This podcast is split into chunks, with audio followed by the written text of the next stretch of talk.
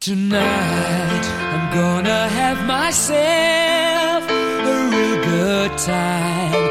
I feel alive.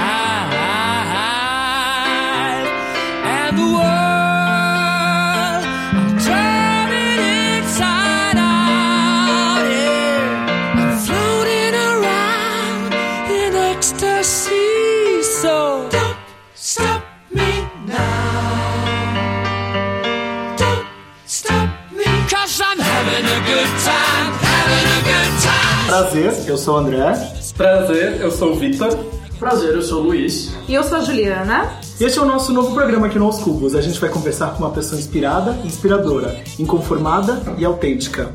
A gente vai propor reflexões para ficar repensando na vida e também falar sobre empoderamento feminino. Nossa convidada de hoje é a autora do livro Mudar Faz Bem. Com a introdução chupinhada do canal dela, a gente vai falar, vai dar boas-vindas para a Regina Volpato. Aê, que linda essa introdução! Seja bem-vinda. Prazer, eu sou Regina Volpato. e amei o convite para participar do Aos Cubos. Muito obrigado. Eu queria apresentar aqui a Juliana, minha amiga. Tô muito feliz de estar aqui. Oi, gente, tô estreando no podcast hoje. Seja bem-vinda. Obrigada. E só pra fazer um parênteses, você falou aqui que a Regina Volpato, se você passou os 20, último, 20 últimos anos fora do Brasil, né, gente? Possivelmente você não conhece ela. Ela foi apresentadora do Caso de Família, foi a coisa mais marcante da sua carreira, posso dizer assim? Pode. Vitor, onde a gente encontra os programas? aoscubos.com.br podcast para ouvir no computador, no SoundCloud pelo Android ou no iTunes você usa a ferramenta podcasts para quem tem iPhone. Luiz Coutinho, também conhecido como Benti por causa do seu projeto solo que semana passada esteve gravando com o Pois é, Benti. olha só, muitas novidades. O Frederico veio aqui logo depois. Pois né, é. Com a gravação inteira comigo e tá, tá bem legal. Seja bem-vindo de volta. Como Obrigado. que as pessoas entram em contato com a gente? Pelo podcast arrobaoscubos.com ou por todas as redes sociais, a gente adora receber mensagens e responder coisas. Manda mensagem, manda direct, manda nude, manda o que quiser. No meu caso é pelo. Tinder mesmo. Ai, que! Tô nessa daí, meu Regina. também, se alguém quiser. E eu quero dizer, se você é um dançarino do Amaluna, pode dar like aí, porque do Circuito de Soleil estão todos, todos os dançarinos do Circuito de Soleil estão no Tinder, amores. Ah, mas não tenho dúvida. Bom, eu quero agradecer a participação de vocês todos aqui e a gente vai rodar a vinheta e volta já já. 200 degrees, that's why they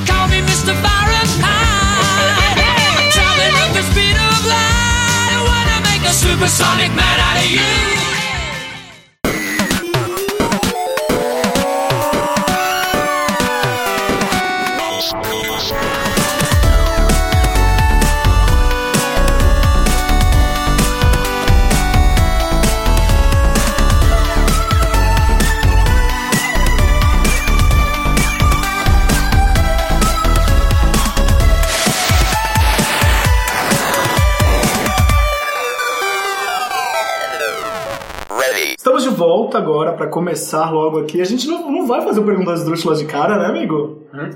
Hoje a gente vai A fazer... gente- Ai, desculpa, gente, tô bebendo champanhe. Deixa eu fazer essa correção. Não é espum... É, não é... Ai, não é champanhe. Não é porque champanhe. não é da regi- região de champanhe. Pois na é, essa França. aqui é cava Esse de uma é um região cava. da Espanha, gente. Exato, é espanhol, é um espumante E é da espanhol. região de Pinto Madeira. Opa! Hum, se é com pinto a gente bota na boca, né?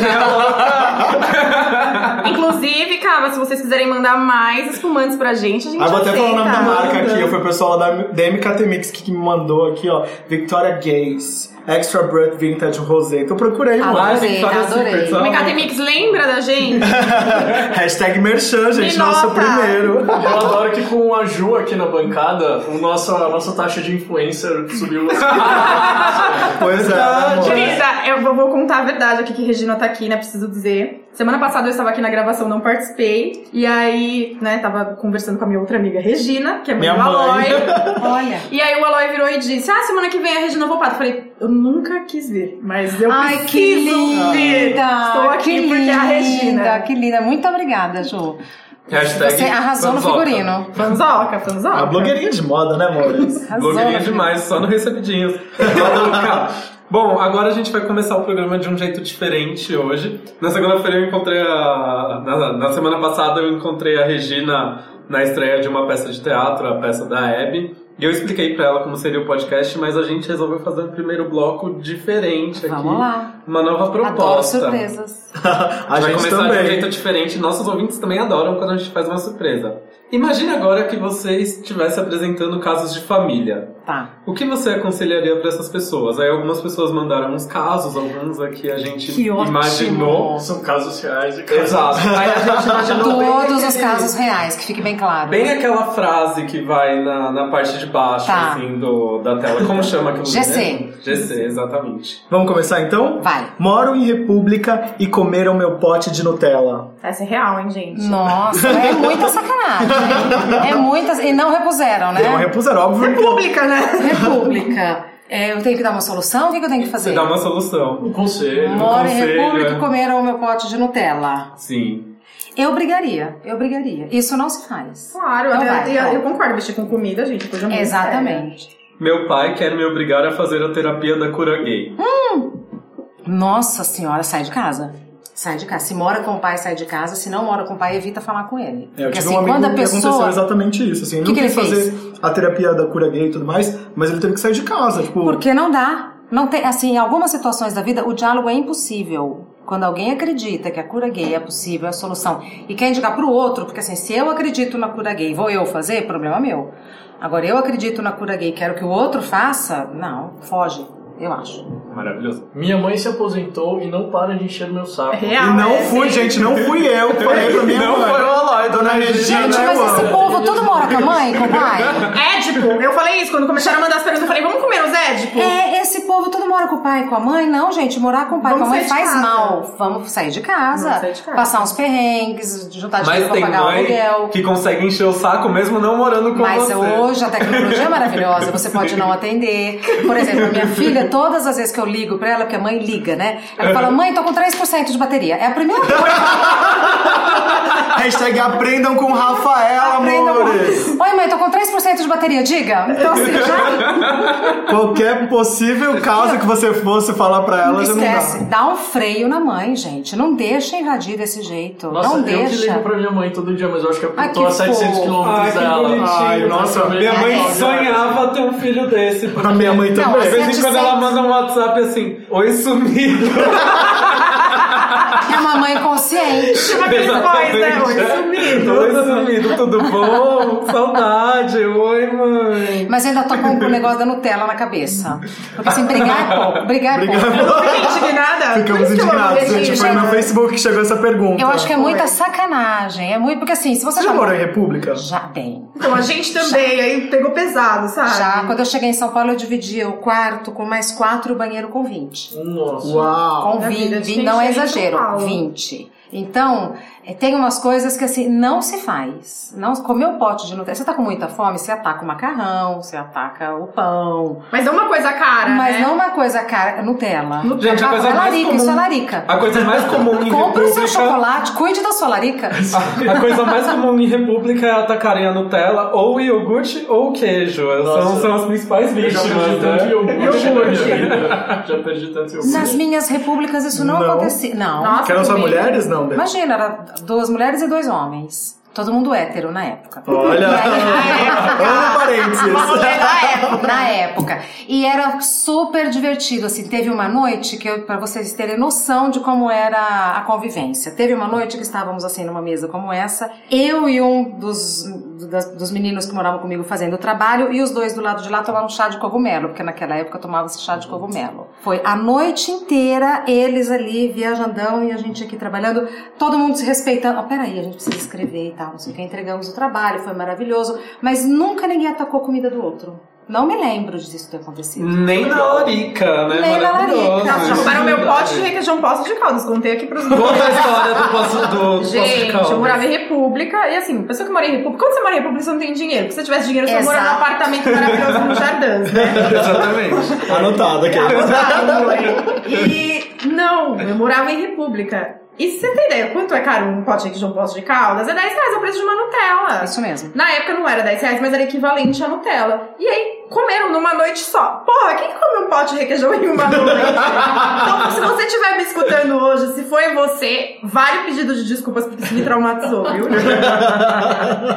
Tenho vontade de pegar um cara do meu trabalho, mas tenho medo de ser taxada como vagabunda. Ai, mas ela vai ser taxada de vagabunda de qualquer maneira, porque a mulher é taxada de vagabunda sempre. All the time, né? É se usa o decote, é se cruza a perna, é... Então, assim, prime... é, primeiro eu acho que boy nenhum vale a reputação da gente. Se ela gosta do trabalho dela, se ela é bem sucedida, ela vai colocar tudo isso em, em, em jogo por conta do boy, pega outro. É, você acha Tem que só esse? É melhor não. Onde você ganha um pão, não se come a Sim, porque pra gente, já, pra gente já é muito difícil. Não é, Ju? É, não, pra é gente muito. já é muito difícil. E a gente nunca sabe os desdobramentos disso. Se ele é chefe, se ele é subalterno e tal. Eu acho que a gente ainda. Eu poderia falar, não, vai lá, pega o boy e tal, mas assim, no dia a dia eu acho que isso vai ter um preço alto pra ela e eu não sei se vale a pena. Eu pegaria outro. Eu ele na rua, né? Porque a rua tá aí, né? Não, fora, Tinder! O Tinder tá aí. fora que assim, né? Os caras, por mais legais que eles pareçam, eles gostam de contar vantagem. Óbvio, vai falar. né? Aí o cara vai lá, Ai, conta a vantagem pros outros. Ah, peguei a gostosa aqui do trabalho. E é um lugar que ela vai todos os dias. Eu já vi isso dando merda. Tipo, já vi acontecer no trabalho de marido ciumento ir atrás, de caso, de pessoa que. Não, pega. e o pior é, que horrível. assim, se, É. for- se é um homem que pega uma mulher no trabalho, ok pra ele, que maravilhoso. Isso Quando mesmo. você é mulher É, você é fica com um cara, acabou sua reputação. Porque o nosso mercado corporativo, provavelmente ela é do corporativo, pra estar fazendo essa pergunta, não é da publicidade, né, amores? Publicidade é amor livre. então, assim, no, no corporativo pega muito. Eu já trabalhei no corporativo e é muito difícil. né? Agora, que fique claro que a gente fala isso com constrangimento, porque não deveria ser Horrível, assim. não deveria. Inclusive, gente, a gente tá dando um conselho aqui, porque a gente não quer que você sofra, porque na realidade a gente sabe que a gente tem que ficar com quem a gente quiser, sim, Exato. sem se importar. Mas pega, é onde você ganha o seu dinheiro, então me preocupo com a forma que isso vai é, dar retorno pra essa pessoa. Porque a gente já ganha menos, já é preterida nas promoções. Em festa, todo mundo bebe. Mulher que bebe, dá uma gargalhada, fala, nossa, você viu. Alegre, É, tá alegre, é. Alegre é um termo bonitinho que eu não quis falar palavrão aqui hoje, tá, meu amor? então eu acho que vale cuidar disso sim. Estou com alguém há oito anos e minha sogra não para de me infernizar até hoje. Meu marido é filho único e de mãe solteira. E Jesus. provavelmente o marido deve ficar do lado da mãe pra ela falar. Imagina. Porque se o marido né? tivesse se posicionado depois de oito anos, olha, eu acho que sogra não tem jeito. De novo, eu acho que é distância. Distância e não adianta brigar com o marido ou com a mulher por causa da mãe e do pai, porque mãe, sogra que faz isso, domina a técnica de só infernizar quando o filho não tá vendo, de só ser maldosa quando ela sabe que assim ninguém vai catar que ela tá sendo maldosa. É uma guerra ali muito particular entre as duas partes e que ninguém presta atenção. E a vítima, se abre a boca, é a louca, é a ciumenta, é que tá de, de marcação. Coitada da minha mamãe. Coitada da minha mamãe, veja bem, ela me criou sozinha. Nossa, deve ter esse texto. Ela me criou sozinha, fez tudo por mim, eu não posso abandoná-la agora. Então, assim, eu olharia, assim, com mais rigor pra esse companheiro. Por que, que ele não tá se posicionando? Será que é só com relação a isso? Ah, eu tá se assistir o filme? A Sogra e pra cima dela, vingativa, bem quietinha, fazendo o mesmo jogo. Adorei. Boa, adorei. É. E também questionaria esse companheiro que fica Claro. em cima do muro? Sei. Não, falando sério, a culpa é da pessoa que não se posiciona, né? Não é Do da mãe filho. da pessoa. Porque mãe é sem noção. Acho que cara, sai o filho, já sai, a gente já se transforma, né? Porque é seu filho. Não tem, não tem jeito. É, é difícil dosar, né, o ciúme. E tem aquela história, né, de que quando a mãe não gosta da fulana, tipo, re- rende, né, fica muito tempo junto, o relacionamento, ele parece que é alguma coisa que vai impulsionando você ficar mais tempo com a pessoa, né, porque se sua mãe não gosta, alguma coisa... Agora, a gente precisa saber se a mãe faz o jogo de deixar declarado que não gosta ou ela faz a guerra psicológica, a guerra fria. Sempre faz a sonsa. Oito anos faz a sonsa. É, oito anos. Senão eu já teria saído Gente, oito Você já imaginou oito anos que sua sogra te infernizando? Tem que ter uma Eles moram rola. juntos, será? Tem um amor. Tem que, não é? Oito no seu pé. Tem O que cara Tem que ter uma compensação. fodão, né? Pelo amor de Nossa. Deus. Tem que ter uma balança. Sou hétero, namoro uma garota, mas gosto de sair com homens. Então Recentemente. esse hétero nós colocamos entre aspas, meu bem. Abre aspas, hétero. Isso- Hashtag kkk, né? Recentemente um colega de trabalho descobriu e estou com medo dele contar pra todo mundo. Nossa, sai do armário, bem. Esse armário é de vidro. Esse armário é de vidro, tá todo mundo vendo. E seja feliz, pelo amor de Deus. Você pode gostar de meninos, você pode gostar de meninas, você pode gostar do que você quiser, ninguém tem nada a ver com isso. Agora, achar que você tá enganando, que você tá fazendo jogo duplo é perda de tempo. Tô errada, gente. Não, tá. Eu já tive um boy, né, que teve que fazer esse jogo duplo. Falou assim, amigo, fala logo pra Tá ela, todo- você não precisa me assumir, eu não tô afim. Esse- Mas assim, você vai ficar se enganando, vai ficar enganando elas, vai enganando seus pais queridos. Imagina o sofrimento desse menino É, no não, e é muito trabalho injusto com ela também. com a menina. É, eu fico Mas assim. você vê se ela não tá pegando outras meninas também. Pois é. Maravilhosa. Não, o pior é quando evolui assim pra, tipo, casamento, filho, que aí envolve mais pessoas nesse sofrimento, né, que não acaba nunca. O que eu acho ruim é que é o seguinte, é um pacto é, que é feito, sendo que uma das partes já está descumprida. Quebrando, né? Sim. Essa é a questão. É, então eu faço um acordo com você que eu vou ter uma relação monogâmica. Se eu te traio, seja com homem ou com mulher, eu rompi o pacto. Essa é a questão que eu acho da traição, é você entrar pra descumprir. Gente, eu acho que isso já tá casando com um outro caso que a gente tem aqui, ó. Gente, Que é assim: tenho um relacionamento aberto, mas não quero que minha namorada transe com outras pessoas sem minha presença. Mas acho que ela está traindo o pacto. Pera lá, eles têm um relacionamento aberto, mas nunca. Mas privacidade não tem com outra pessoa, é isso? Exato. Provavelmente ele gosta de um manager tá mentindo pra menina que tem um relacionamento. Acho que é Maravilhosa. isso. Porque eu acho que ele não deixa a menina, tipo, transar Se com outras pessoas sem a presença dele. O pacto deles é que eles precisam estar juntos. Olha, eu acho assim um grande desafio você ter relacionamento aberto. Acho que vale a pena, mas é um grande desafio porque assim são infinitas as possibilidades de você ficar paranoico ou paranoica. Eu já tive um Mas não é relacionamento aberto. aberto, e era assim, tipo, só tinha que estar com sexo em dia, porque, meu, você vai buscar o bagulho fora do, do relacionamento, tudo bem aberto. Eu me senti assim, caralho, meu, que merda que eu tô fazendo? Eu tô aqui. Tô na mão e cadê Tô na mão, ele? cadê essa merda? Esse boy, vai se ferrar. Então assim, pra que relacionamentos? Isso que eu fico pensando. Eu ando pensando muito nisso assim.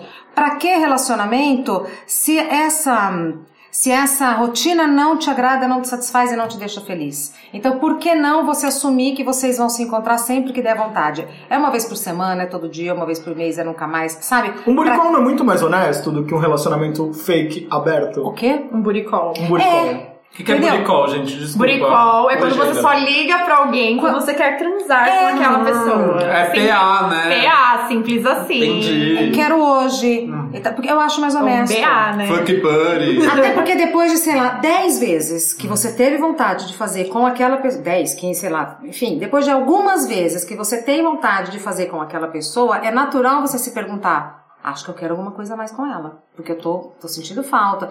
É, é o contrário do que Sara Shiva prega, por exemplo. Que eu entrevistei essa semana. Sara Shiva acha que você tem que primeiro ficar seis meses sem beijo na boca, é, desenvolvendo uma relação de amizade para depois ter sexo. Eu acho que é exatamente o contrário. Eu acho que você primeiro tem que ver a parte afetiva, a parte física e tal. Uma, duas. Depois de muitas vezes você fala, acho que dá liga, Porque até porque também coisa. você- ok, Peraí, abrindo, abrindo uma, um parênteses aqui sobre Sarah Shiva, eu vi uma coisa muito engraçada na internet, que faz uns seis anos que ela fala que faz 10 anos que ela não transa.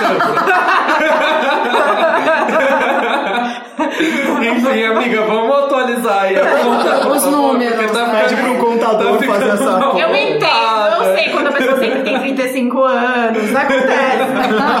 Faz 10 anos que ela não vê aquilo maravilhoso, já faz 6 anos. Como assim? Voltando, continua, Lloyd. Desculpa te interromper. Recentemente, flagrei meu pai vestido de mulher e ele não sabe. Processo. Quero conversar com ele, mas não sei como. Nossa, que tenso. É pra eu né? dar opinião? Exato. É, a Olha, gente vai, eu, a gente comenta em eu cima. acho, eu acho que assim essa relação com pais é muito romantizada e é muito idealizada. Você pegou seu pai vestido de mulher, não é da sua conta. Aliás, como é que você pegou? O que, que você estava fazendo? É da conta dele se ele estava vestido. Pra que que vai conversar? E vale o contrário. Sei lá, se, se, se o filho, se o pai quer saber intimidades da vida do filho, não tem nada que saber. Eu não faria nada. Deixa o seu pai quieto. Ele é crossdresser. Isso tem um nome, ele é crossdresser, ele é feliz. Ele Assista o Laertes, né? Pra entender um pouco mais. Deixa o seu pai. Eu acho que isso pode ajudar a você compreender melhor o seu pai. Entender algumas coisas e tal, mas eu não puxaria pra um papo, pra uma conversa. Tem também a Amy Kate, lá da Caitlyn Jenner. Vamos estender um pouquinho mais sobre o assunto. E, cara, não é a vida do seu pai. A não sei que ele, sei lá, seja casado com a sua mãe, não sei também. Tipo, o que, que você vai se meter na Como dos você seus sabe que sua mãe pais? não sabe? É, eu Às não vezes sua mãe falaria nada. sabe, amor. É uma coisa dele. Às vezes é um acordo deles. Às Ah. vezes é, é só pensar o contrário. Seu pai te pega fazendo alguma coisa íntima que você não gostaria que ele soubesse. Você ia gostar que ele viesse falar com Não, você? óbvio que não, né? E aí entra numa outra questão. Abre parênteses aqui. Eu sou gay e minha mãe não me assume. Pede para que eu não dê pinta pra família para, ela- para ela não ficar mal falada. Eu acho assim importante, hein? Nossa, eu acho uma maldade. Você pedir pra pessoa não ser o que ela é. Eu acho fim da É picada. triste, né? Porque Eu você fica podando da... seu E vindo filho. da mãe. Sabe assim, vindo da mãe. Ah, eu acho que aqui deve ter alguma coisa religiosa, não é porque não é possível. que- Nossa, Mas a eu- gente romantiza muito a nossa relação materna É e a isso. gente espera muito o apoio sempre da mãe, independente de qualquer coisa, porque a sociedade te ensinou que mãe é isso. É, E exatamente. tem muitas mães que não são. Vale lembrar que você não é um ET. Se sua mãe não te apoia, ok, vão ter outras pessoas na rua que vão te apoiar. Deixa de ir na festinha. Eu não posso ser quem eu sou. Vai dar um beijo e vai inclusive embora. De- Não pode ser Começa a boicotar também. a família, né? É, porque assim, você não te serve. Eu não diria boicotar, porque fica. é, eu iria menos. Oi, tudo bem, eu preciso sair. Vai sair, vai na casa do amigo, vai ao cinema. Vai num date, vai né? beijar uma boca. Entendeu? Eu tenho um amigo que é meio que boicotado pela família, assim, eles têm um grupo familiar, Ai, que maldade. são evangélicos, aí fala assim, olha só essa, essa bíblia que tiram toda a parte que falam dos gays, que pregam amor livre, não sei o que lá, tipo, e, poxa, é tão triste, né? Você sabe que a pessoa... Nossa, eu não consigo imaginar conviver num ambiente assim. Eu também não, eu, eu saio muito com esse amigo, eu converso muito com ele, falo... Cara, você tem que, ok, entender, tipo, se você não tá no momento de sair da sua casa, se você É, tem que suportar isso, beleza, mas assim, corta a relação, vai menos mesmo na, na casa deles, tipo, Fica tenta- pouco tempo, É. fala que tem que estudar. ler um Sai desse grupo do WhatsApp, viu, gente? Não É. tem por que estar em grupo do WhatsApp Gente, da eu não família. fico Boa. grupo. Minha família completa fez o grupo do WhatsApp. Eu sei que eles vão postar merda que vai me deixar irritado de política, de religião.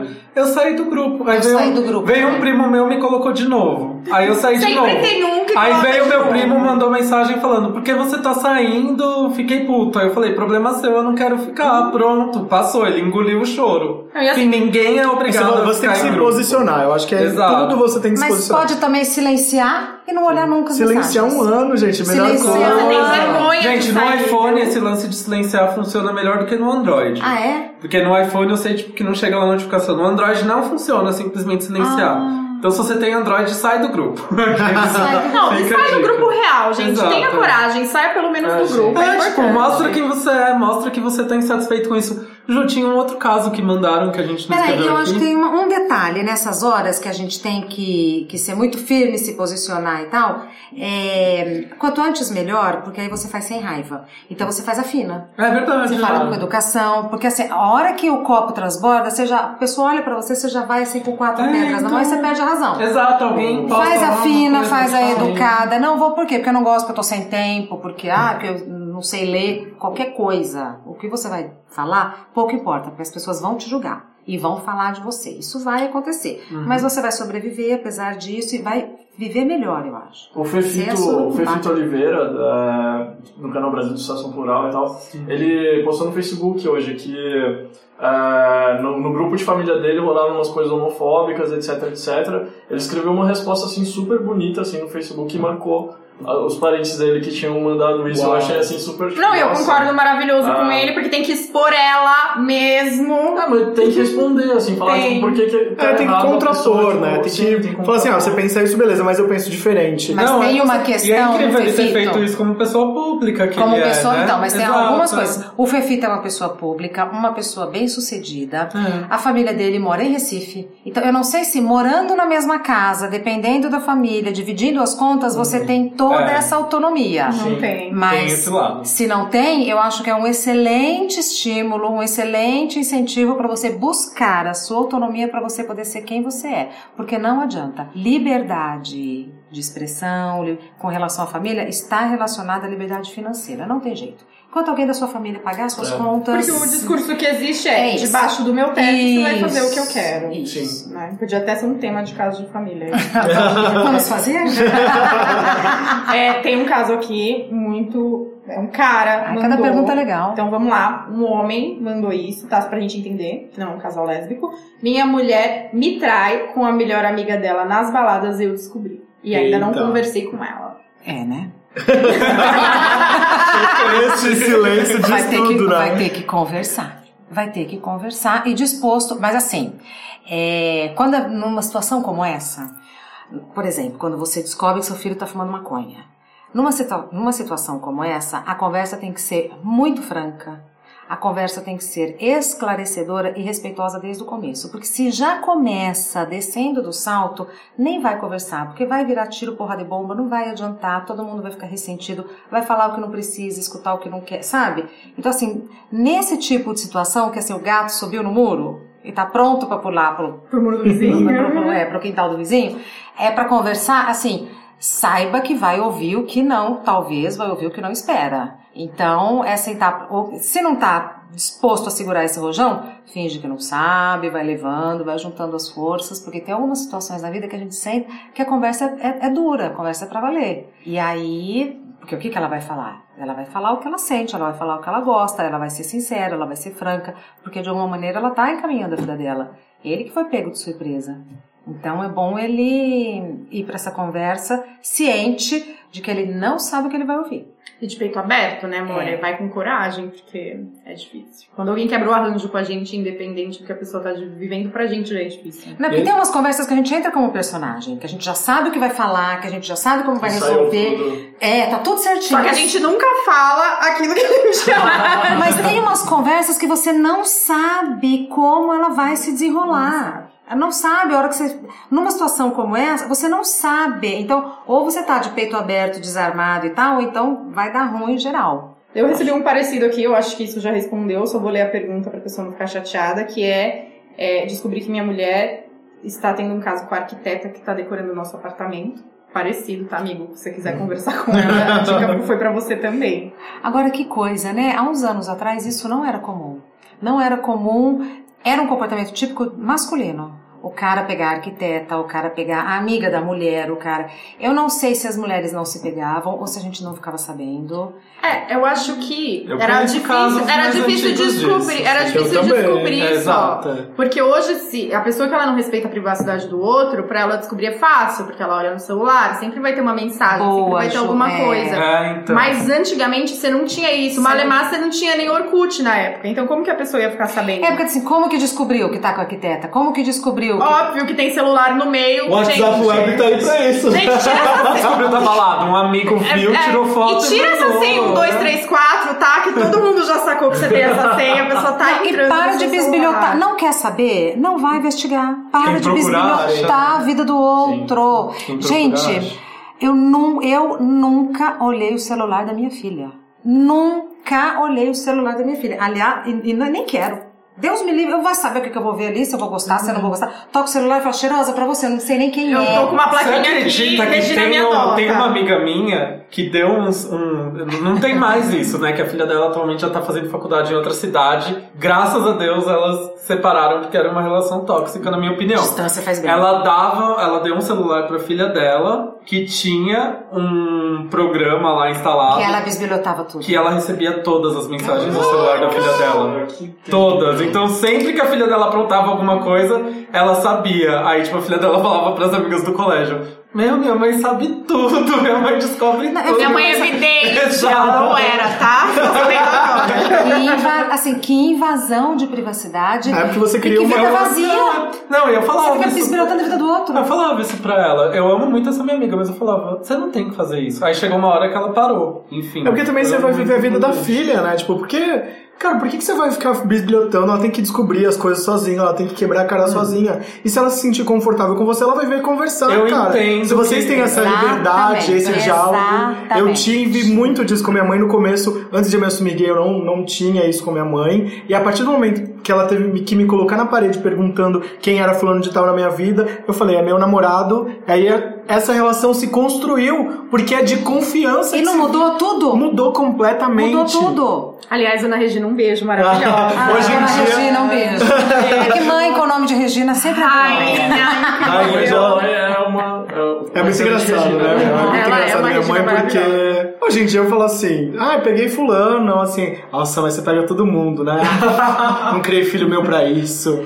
Não, Regina É, mas é uma maravilhosa. relação de confiança, de amor, de cumplicidade, que é, pra, pra mim, isso é amor. Quando É você tem- isso, Que a gente exatamente. normalmente tem com os amigos, né? Você- Não, a gente foi pra balada semana passada, a dona Regina foi com a gente. Olha. Na verdade, a gente foi com ela, porque ela tava muito mais Ela animada que a gente. ficar, foi muito louco. A gente, Maravilhoso. a gente foi a convite da C-Rock pro, pro Celebration que teve aqui no Vila Mix. É um evento Top. que eu. Topzera, exato. Super Assim, topzera, vários É um evento que eu não iria normalmente na minha vida, mas eu não tenho preconceito quando me falam, ah, vamos conhecer um rolê diferente? Vamos. Porque eu fico falando mal sem nunca ter ido. Exato. E aí, tipo, foi bom, legal. E foi divertidíssimo, a gente encontrou um casal hétero topzera maravilhoso. Depois. E o que é um dos donos da. Do, Gente, inclusive, olha, chama mais, viu? Chama mais, Vila Mix.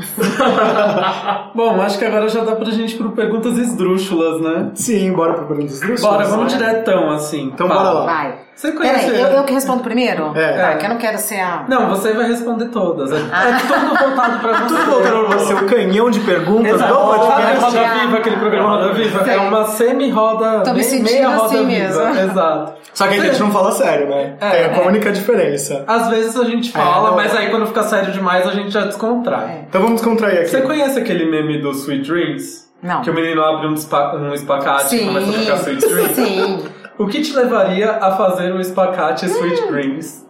Tantas coisas. Sabe por quê? Porque eu acho que na vida a gente tem que comemorar todas as coisas. Por exemplo, eu sempre tenho um espumante gelado na minha geladeira. Olha aí, dica, Ai, amores! Então, Hashtag dicas. sempre, sempre. Então, eu não sei. É, eu coloco um vídeo e o vídeo tem uma visualização um pouquinho só maior que os outros. Eu falo, vamos comemorar.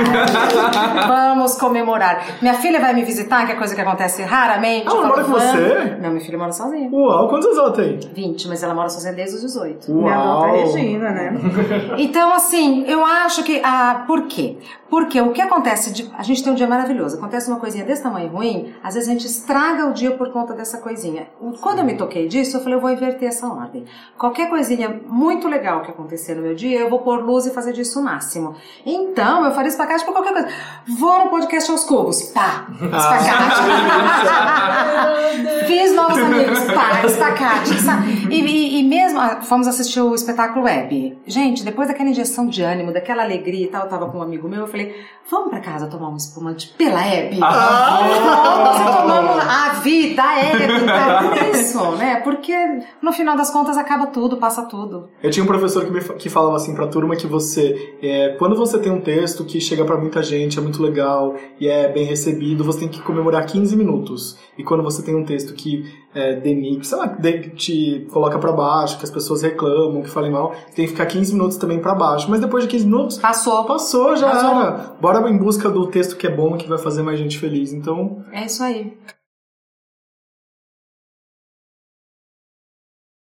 Se você tivesse que acordar algum dia na pele de outra apresentadora, qualquer apresentadora do mundo, quem Oprah. você escolheria? Oprah. Oprah. Ah, também? É, gente. ah, né, sabe? Não, ou Oprah, ou então, quem mais? Ah, não vou falar Hebe, não vou... Quem, hein, gente? Assim, bem... A Oprah eu já achei assim, tipo, que lá. Não, é porque a Oprah, festa. o caminho que ela desbravou pra ser ela mesma. Não e é. o que ela teve que fazer pra, pra. Tem muitas lendas da Oprah, né? Que ela teve que fazer pra ninguém se meter na vida dela, pra família dela não se meter na vida dela, porque ela tinha vários problemas familiares. Enfim, tudo que ela teve que fazer pra ser a Oprah e hoje ser a mulher mais bem sucedida né, da televisão, porque ela é ainda, né? É apresentadora, a que ganhou mais dinheiro, a que construiu uma história mais longa. Não tem. Sempre Então, ou que ela é a uma mulher Oprah, negra. ou a É, Carla mulher negra. fantasia. Eu amo! Carla maravilhosa, Ah, Carla. o quê? Ou a Carla Pérez na época do fantasia.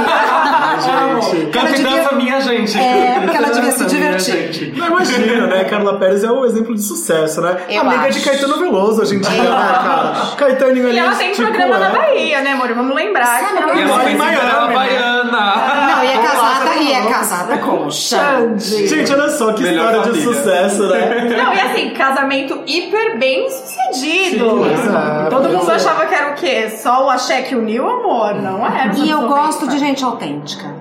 E ela sempre foi autêntica. Ela sempre foi. Fez as coisas, melhorou o cabelo, melhorou isso, piorou aquilo, não, não, mas ela nunca deixou de ser a Carla Pérez. Então eu acho maravilhoso. Então eu seria a Carla Pérez, mas na época do fantasia. E de escola é de igreja, né, amor? E se você pudesse apresentar um programa por um dia, se você fosse a Ana Furtado da televisão brasileira e te falasse assim, Boninho, te chama. Ela falou assim, você preferiria ir no, sei lá, no Fantasia que não tem mais? Não. Vamos pensar no... Eu, se eu, for, se eu tivesse que fazer a Ana Furtado, eu iria apresentar o Mulheres na Gazeta. Ah, que legal. Eu amo a Kátia Fonseca. Amo a Kátia. Gente, o Fefito tá no, no, no Mulheres, né? Muito legal, né? É um Tipo, programa icônico. Que, que ainda tá lá, saiu uma brusqueta, mas tem outra pessoa lá no lugar. E é um formato que deu certo. Muito a cara de São Paulo. Muito, é muito legal. E a Kátia é maravilhosa. Kátia, beijo para você. Gente, ela dá conta daquele programa quatro horas por dia, de segunda a sexta, ao vivo. Uau, né? Muita coisa. É muita, é muita coisa. É muita coisa. E ela faz tudo direitinho, ela faz o merchan, ela conversa, ela dá risada, ela faz a culinária. Assim, então eu faria isso. A Ana Furtado. De qual produto você preferiria fazer merchan no seu canal? Falando em, em merchan. Merchan. Se, você, se fosse necessário. Iogurteira Não, é necessário. É necessário gente, merchan. Quem quiser merchan com a Term. Regina. É, você preferiria fazer o merchan da iogurteira Top Term Amo. ou da câmera TechPix? Justifique. Eu já fiz os dois, né? Já fez o Quando eu tava- Ah, já. Vamos falar de coisa boa, você falava? Quando eu tava no Manhã Maior e eu tomava aquele iogurte da Top Term que é maravilhoso. Eu não sei o que, que eles colocam. Uma vez eu fiz com a Araci, umas duas, algumas poucas vezes com a Araci e outras vezes com a Ederly. E aquele iogurte. Era é uma boa, né? Minha mãe maravilhoso. Fazia. Minha mãe tinha iogurteira. E o Tech Pix é, com Juarez demorou muito tempo pra eu perceber que usava. Olha, fala, fala aqui mais Fala, pertinho. O que, que você quer perceber? Que ele usava peruca. Eita! Ficava olhando e falava, Revelações. mas cada dia o cabelo dele. Até que um dia eu falei pro câmera, o cabelo dele qualquer, cada dia tá de um jeito. Aí o câmera falou pra mim, Regina, peruca. Eu falei, Mentira que é peruca! A gente se sente muito Vocês sabiam? nesses momentos. Vocês sabiam Não, que era não. Não. No dia Assim, seguinte, Juarez, você tá arrasando na colocação da sua peruca. Continue com a mesma pessoa. É uma lace, né? No É dia seguinte eu não conseguia olhar pro outro lado, eu ficava olhando pra peruca dele pra ver se eu desconfiava. Não dava pra perceber. Mas se eu tivesse que escolher, eu faria o iogurte top term, porque tem comida eu adoro quando tem comida. Tem um momento icônico de merchan dessa época que você tinha que fazer? Tem um momento Ou tipo alguma coisa que você cuspiu, alguma coisa que você parou- não conseguia parar de rir? momento icônico que ia o moço lá fazer um negócio que pica, corta, não sei o que, não sei o que. Ele falou assim: então aqui a gente vai colocar tudo isso e a gente vai pra picaralho. Eu falei: picaralho? garota. Fiz bem a garota, assim, né? Bem... Picaralho? Foi pro. Na época tinha o CQC, a gente foi top. Top 1. gente, Top 1 era maravilhoso, gente. Ai, gente, Era muito uma pergunta foda que não esse tá no top, faça, me, faça. me ocorreu aqui agora, porque é uma curiosidade minha. Você é super acadêmica, você estudou na USP, né? E aí você foi pro Band News, enfim, e aí foi parar no melhor programa da televisão brasileira. Abre-se parênteses de barraco.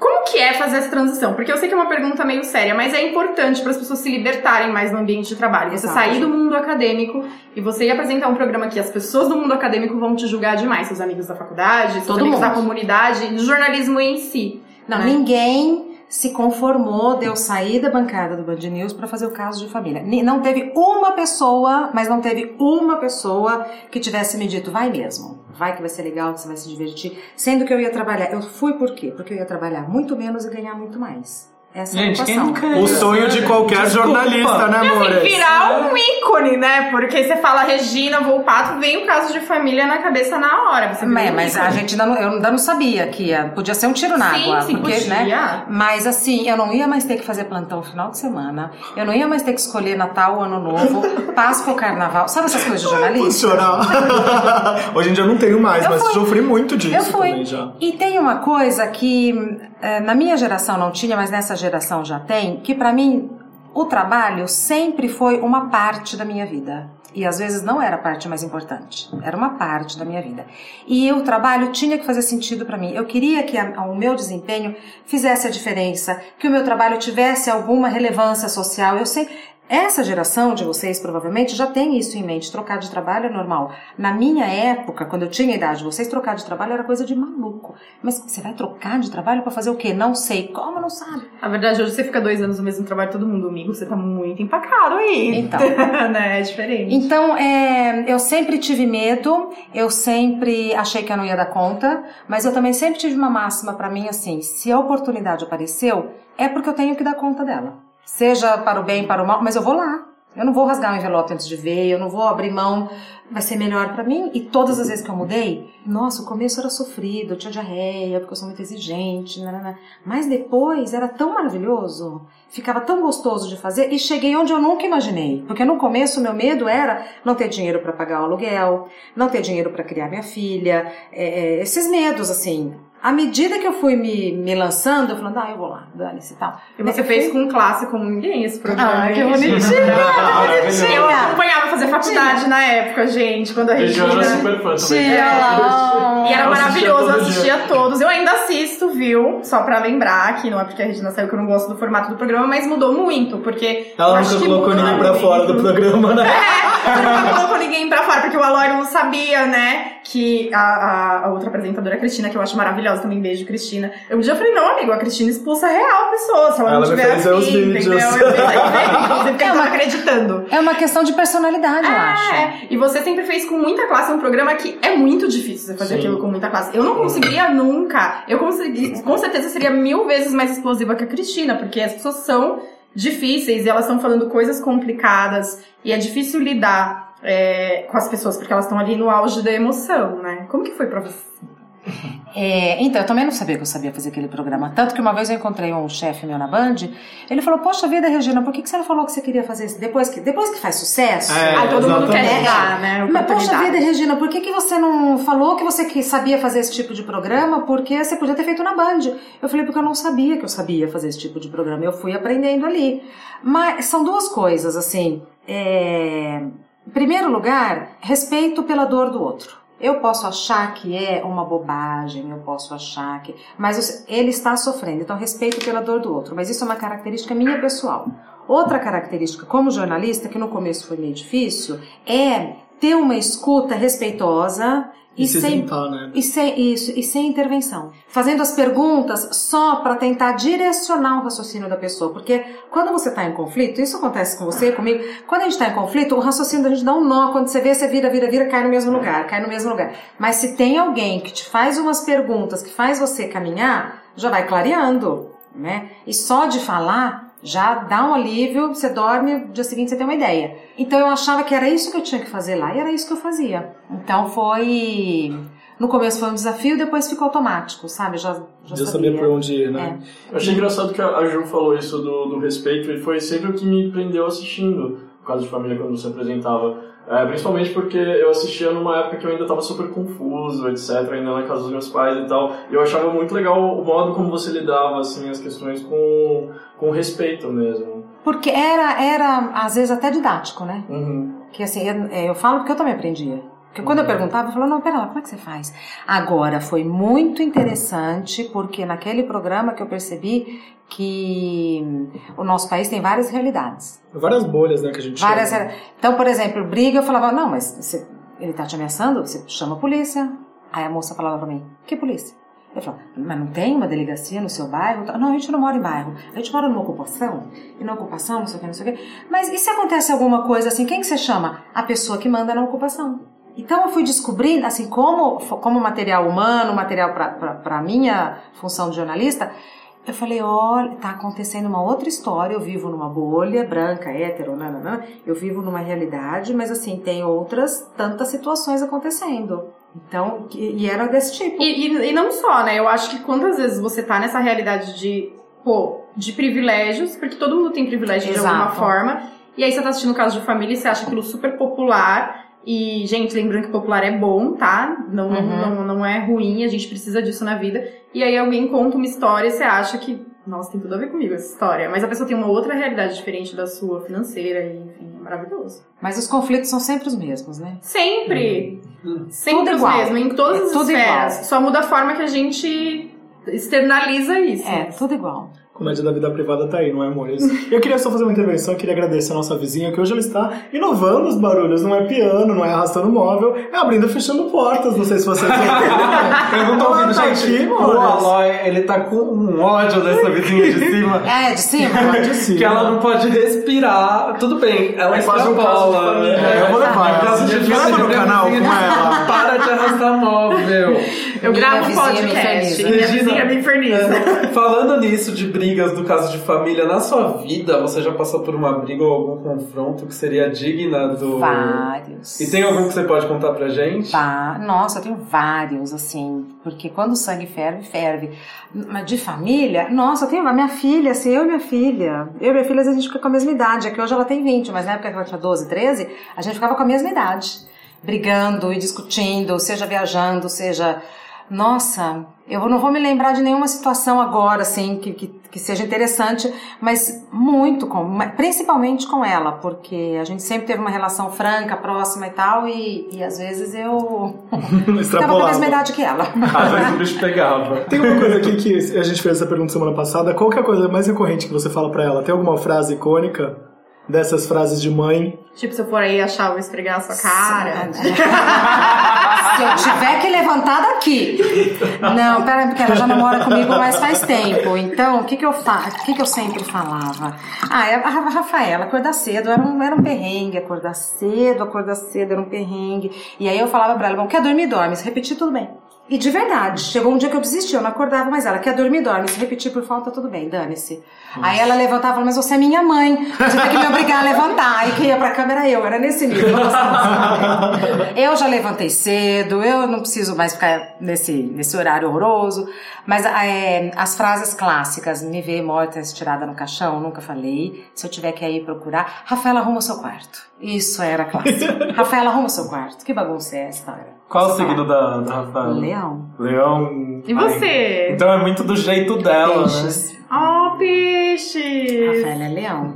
Mas ela é leão no seguinte grau. Ela era pequenininha, mas pequenininha assim, quatro, cinco aninhos, ela pegava o calendário e falava pra mim, mãe, qual é o dia 18 de agosto? Aí eu mostrava, ela pegava o lápis vermelho e fazia um círculo. Nossa! vermelho. o dia mais importante do ano. Tá, e pregava, na, sabe aquele calendário clássico na cozinha? Ela é leonina neste grau. Aqui em São Paulo é clássico aquele da drogaria São Paulo. Eu lembro de quando eu era pequeno que tinha Um com beijo, fotos do um beijo cidade. pro meu marido sagitariano Álvaro Leme, que é assim, com Com aniversário. aniversário? Sim.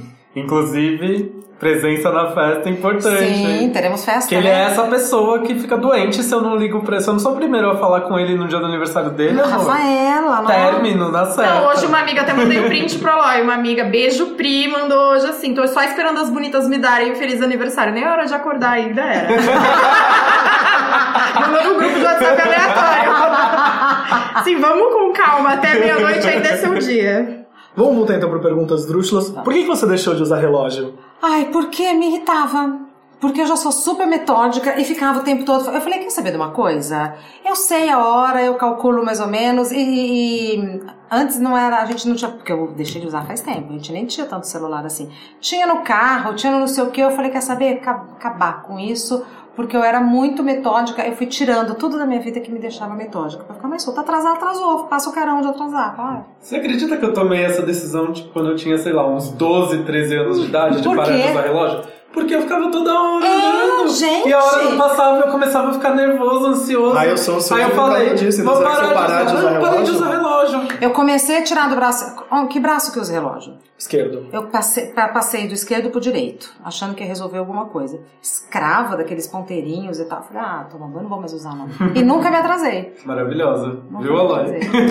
Então, hoje eu tava assim, hoje eu fui ao médico, porque eu tava com dor de garganta, não sei o que lá, tipo, eu avisei no trabalho que eu não ia, que eu já tinha ido no evento de manhã, e aí eu falei assim, bom, a Rosa que trabalha aqui em casa, ela é, falou assim, ah, tipo, você pode ir no mercado pra mim? Eu falei, meu, agora eu não consigo, eu tô, tipo, passando mal, eu vou dormir um pouco, mas daqui uma hora eu vou pra você. Ela assim, ah, você só vai acordar quando eu já tiver ido embora. Coloquei o despertador, obviamente não acordei, né, tipo... Você acordou já não tinha mais rosa. Não tava mais rosa, eu, rosa, rosa. E ela foi no mercado, voltou. foi, obviamente, né? E eu sou uma Resolveu. pessoa. É, eu sou uma pessoa assim, tipo, meu, eu não, eu não. Eu sou uma pessoa muito certinha com o trabalho, não sei o que lá, tipo, eu não consigo desligar muito facilmente.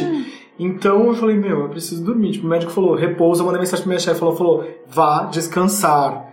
E aí eu falei, bom, eu vou descansar, porque, tipo, senão eu vou ficar com náusea, eu vou ficar mal de novo e, tipo, não vou trabalhar de novo, não. E aí tirei esse momento pra mim e eu acho que eu tô começando a entender um pouco melhor essa. Ah, esse movimento de não ser tão ansioso por causa do trabalho. Mas lembrando que assim, gente, também vamos parar de romantizar atraso, né? Porque esse É, negócio da não, pessoa, pô, te Não. deixou esperando uma hora, se liga, não é bacana, tá? Você que romantiza Viu, atraso. Ludmilla? Ludmilla foi entrevistar ela, tipo, no começo da carreira. Eu fiquei uma hora e 40 minutos, tipo, pra entrevistar ela. Esperando? Esperando na, na E ela só falando que era hoje pra você. Não, calma aí, é hoje. Cheguei. Olha lá, gente, participação especial. Os cachorros da vizinha. Eu não vou nem na, na janela pra não ver de quem é esse cachorro pra não pegar birra também. É porque ela tem cachorro, viu? Qual foi o presente mais estranho que você já ganhou de um fã? Ai, nossa, eu joguei tanta coisa estranha. Você já viu? A gente tava vendo hoje os recebidinhos da Ai, Gretchen. Gretchen, você é muito rainha, seus recebidos são o melhor, gente. Calcinha. Minhas calcinhas de renda, meus sapatinhos de luxo, quero escarpar amarelo, já recebi calcinha, já recebi scarpa, já recebi muita comida, já recebi bíblia, já recebi durante um ano, assim, mais ou menos, revistinha do Testemunho de Jeová, Olha. que chegava A ali. pessoa não desistia, né? Foi um ano Um ali, ó. ano. Um ano. É, livro ganho muito ainda, que eu acho legal. Bonequinho, você já ganhou? Bonequinho com a minha cara, bonequinho Desenho. com outras caras, desenho, poesia. Alguém já fez uma carta de metro pra você? Eu acho que é tipo, Já. a maior loucura se eu receber uma Já carta no de corredor metro. da Rede TV. É? Olha. E eu Ó, tenho- A, a eu- pessoa que recebe uma carta de metro é porque ela chegou Ela onde chegou ela. Mesmo. pra, lá. você, não, Mas pra eu- você receber uma carta de metro, você tem que ter ficado muito importante. Não, mas eu vou te É, falar isso que é uma coisa que me assustador. Choca, É. que é assustador, eu tenho um primo de 19 anos, que ele tem se lançou numa carreira artística, e aí ele, uma menina um dia chegou bem no comecinho e falou: Ah, eu fiz uma tatuagem com o seu rosto no braço. Ele nunca tinha visto a menina na vida, ele nunca tinha visto a menina na vida dela. E ela tem. Eu conheci ela, inclusive, num dos shows dele. Ela foi e me mostrou: Ah, você quer prima de fulano? Olha, eu fiz uma tatuagem com o rosto dele. Então, assim, gente. Tatuagem já rolou? Já. Regina Volpato. Mas escreveram teu nome só? Não colocaram A tua cara? Gerlane, não, a Não. Gerlane, que eu até até fiquei amiga da Gerlane. Óbvio, você fica amiga, você fez uma tatuagem com o seu nome. E uma outra logo assim, eu não sei, acho que tinha um ano, caso de família, eu fui, no- ela era convidada. Aí ela falou, Regina, vem aqui, quero te mostrar uma coisa. Eu tava escrito aqui, Regina. Eu fiquei em choque. fiquei em choque. Não, é que tatuagem pra mim é mais loucura É, do que a carta de que carta de metro, Claro. né? Mas a pessoa, olha, ela é fã mesmo e ela merece reconhecimento de fã. Porque, gente, ninguém tatuou Corra de Corra ainda, só pra lembrar. Arroba Corrajucô. Arroba. O que que você fez, é, o que te fez mudar pra se sentir melhor, como diz o nome do seu livro? Olha, então, na verdade, algumas mudanças eu promovi, outras aconteceram, mas eu nunca resisti, apesar de sempre ter medo. Porque eu, eu entendo mudança como um processo de transformação. Não é mudar assim, ah, tá chato, fugir das frustrações, evitar as dificuldades e tal. É, Só que chega uma hora que você precisa mudar. Às vezes até mudar de sonho, mudar de objetivo, mudar de relacionamento, mudar de casa, de empregos, tantas coisas, mudar de comportamento. É, E todas as vezes que eu mudei, me deu assim, um certo alívio. Mas a, a parte prática da mudança é a mais fácil, eu acho. É o dia a dia que é difícil, né? O caminho da mudança. Exatamente. Difícil é você primeiro constatar que precisa mudar, porque se precisa mudar é porque não tá legal. Essa, essa hora eu acho que é difícil, porque dá um certo desespero. Você fala, nossa, e agora, né? Eu vou ter que fazer um movimento grande. Processar como você vai fazer, porque assim, não é porque você se tocou de alguma coisa que a vida muda, né? Tudo continua igual. Você que tem que arrastar esse bonde para provocar a mudança. Mas assim, todas as vezes que eu decidi entrar e sair de relacionamento foi legal, mudar de emprego foi legal, é, romper amizades vezes é preciso, foi né? legal, é. Às vezes não rompe amizade, mas se afasta da pessoa. É uma coisa que eu sempre falo, né? Que você não termina só um relacionamento com um namorado, uma namorada. Você também termina relacionamento com amigos. Dependendo ali do nível de abuso que a pessoa tem com você. entendeu? Exato. Uma amiga minha parou de beber. Não bebe nada, não bebe nada, não bebe nada. Eu falei, nossa, Fabi, mas que coisa tão radical, né? Por que, que você fez isso? Ela falou, olha, eu rompi com a bebida. Tem gente que tem que romper com o marido, com o amigo e tal. Não estava me fazendo bem. Viu, Mayara? assim. Fim. Deixa mesmo. você, não, você não tem o que falar pra uma pessoa que te dá uma resposta Não dessa, é? né? Eu acho Não, maravilhoso, exatamente. eu acho a melhor resposta, porque na verdade você falou uma coisa que é muito importante, Vix, que.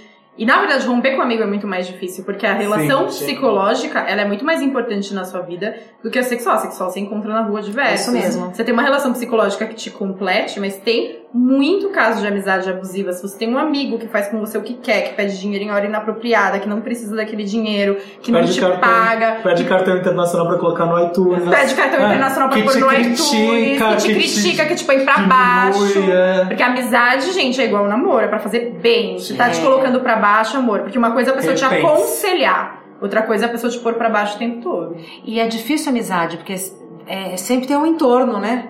E aí, como é que fica o grupo que sempre sai? Eu, não sei, eu acho muito difícil romper a amizade, mas é necessário. Eu já não, não tenho mais medo. Ah, eu sou de aquário também, não tenho medo nem A gente também Aquário também, high five Hi-fi aquariano. aquário. vai chegando numa idade que a gente perde o medo das coisas. É. né?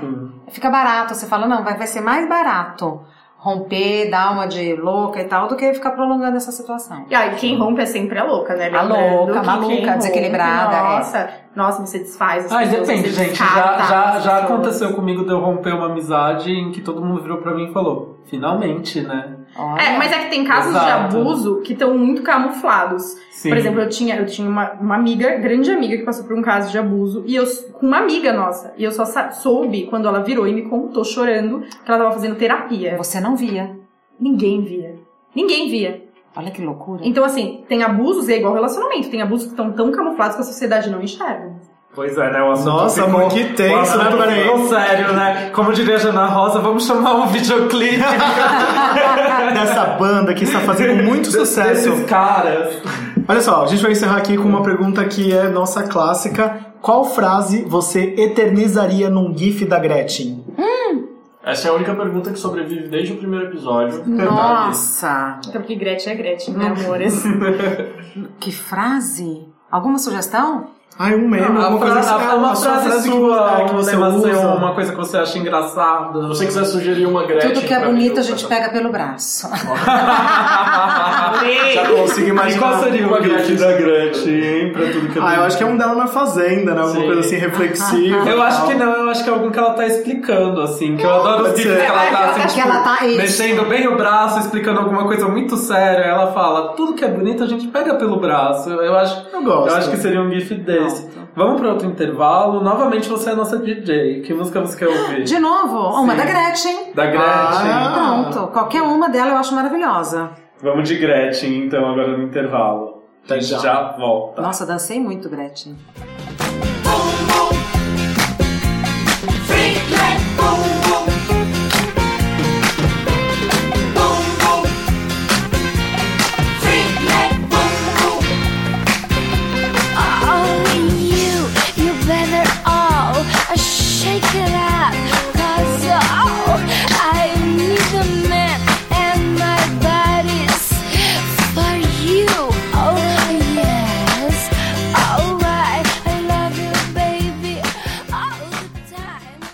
E aí, estamos de volta. Agora a gente já vai direto pro caderno de perguntas. Você tinha um caderno de perguntas na sua época? Não tinha. Não tinha? Não tinha. Mas Será que a Rafaela teve? Deve ter tido. Ju, Cade- teve? Caderninho de enquete era o nome na época. Ah, é. Ah, caderninho de enquete. Rafaela Mas você, teve. você sabe o que é, né? Sei. Muito bem. Vamos começar então? Promete responder todas as perguntas com sinceridade? Sim.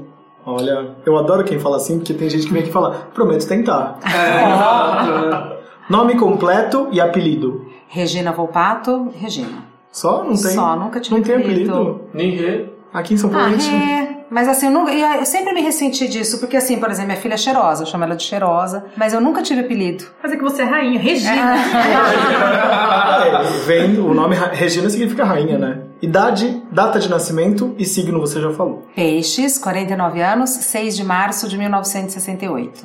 Qual era seu programa de TV favorito na infância? Novelas. Todas Novelas. elas. Todas elas. E você lembra de alguma novela marcante? Escravizaura. Né? Escravizaura. Com a Lucélia Santos. Foi a primeira novela que assim, eu falei, não, não vou sair daqui, eu vou ficar assistindo essa novela e tal. E você pensou em ser atriz? Não. Não, mas eh, nessa época eh, eles chamaram pra teste meninas da minha faixa etária e tal pra ser narizinho do Sentido do pica-pau. sítio do pica-pau. E aí eu falei, mãe, me leva pra São Paulo pra fazer o teste. Que São Paulo, que teste, que é? Ah, é televisão, Rio que nananana. É, não levou. Também quando eu fui pra televisão, minha mãe já era morta, eu falei, viu? Tá morta, é? mas tá vendo. Viu? Tem alguma roupa que você amava na adolescência e hoje você morre de vergonha de ver em foto, assim, de vez em quando? Todas. Gente, era a década de 80. É que agora tá voltando, né? Mas assim, todas elas. Durante muito tempo, manga bufante, tudo que hoje usa, eu usei. Brinquinho de raio. Outro dia minha filha chegou em casa com uma roupa, eu falei, nossa, só falta o brinquinho de raio. Ela falou, tá na moda. Eu falei, não me diga. tá na moda o brinquinho de raio. brinquinho de boca, de raio, tudo que for muito De colorido. cisne, de flamingo. É. De unicórnio, então. Nosso unicórnio é O geral. auge, é. As pessoas estão se vestindo toda de unicórnio, né? Um unicórnio ambulante. Alguém que merecia ser lembrada e celebrada pelos mais jovens.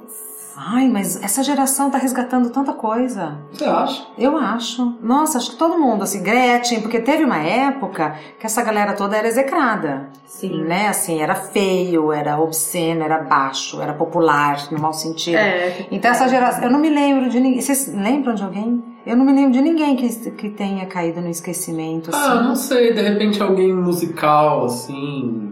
Sei lá, Elis Regina, não sei, de repente. Então, Alguém mas, de causas feministas, sei lá, alguém nessa, nessa onda. mas tá todo mundo em voga. Tá todo mundo em voga. Não me lembro de ninguém. Mas, por exemplo, eu acho Hebe que a Elza. Soares, Elza Soares deveria ser mais lembrada. É, eu acho que ela tá num momento bom. É, ela, É, ela tá super. Ela Mas tá mesmo assim, eu acho que deveria ser mais. A Abby tá sendo cele- se- sempre foi muito celebrada, mas eu acho que tem coisas que ela falou na televisão que deveriam ser mais lembradas, que foi quando ela foi na cultura e falou sobre. Esse vídeo vira e mexe viraliza. exemplo. É, precisa. Incrível. É.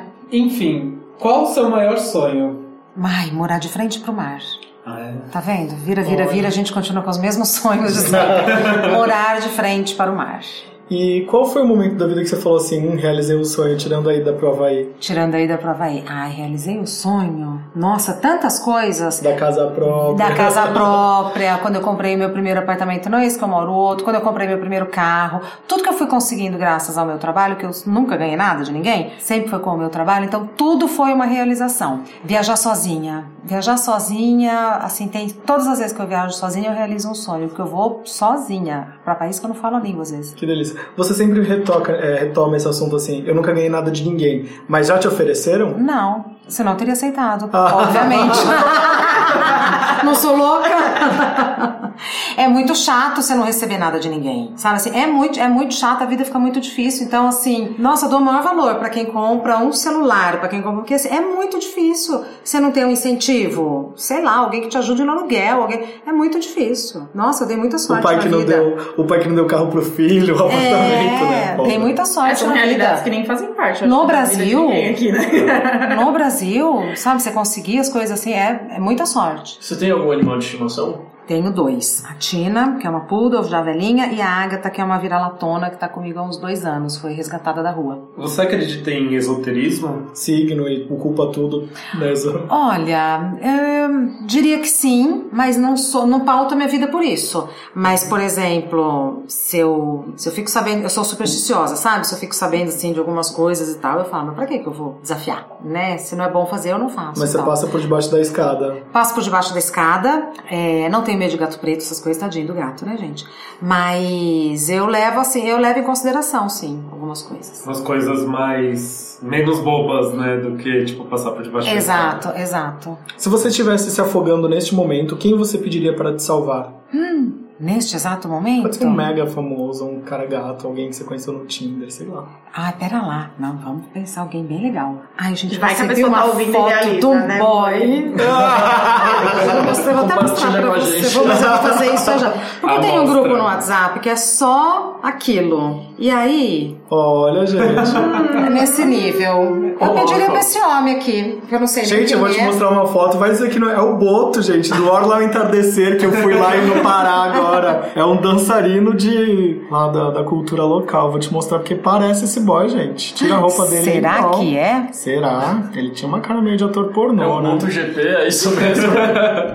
Agora falando sério, se eu tivesse me afogando, eu acho que eu ia pedir pra minha filha me ajudar, porque ela nada super bem. Olha. Eu ia pedir pra ela me ajudar. Oh, que fofo. É. Um momento fofura. Se estivesse no meio do deserto, se estivesse no meio do deserto e surgisse uma lâmpada mágica, e aí você pudesse fazer três desejos. Três vezes. Sair dali. Por favor, quem quer ficar no deserto? sair dali de qualquer maneira.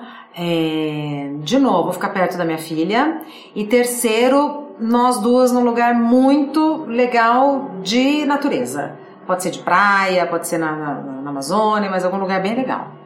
Sair dali. E se você fosse viajar agora, pra onde você iria? Já daqui para o Porto, eu iria para Portugal, que eu não conheço, tô com vontade de conhecer.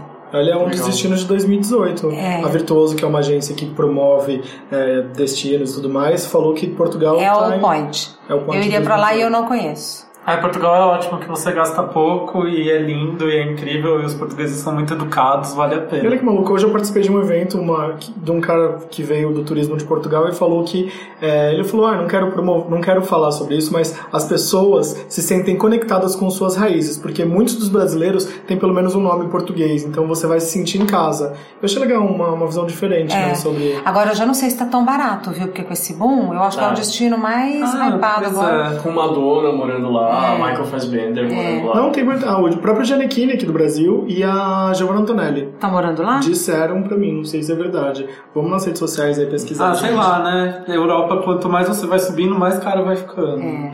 Saudades Londres. Exato. Do que você tem medo?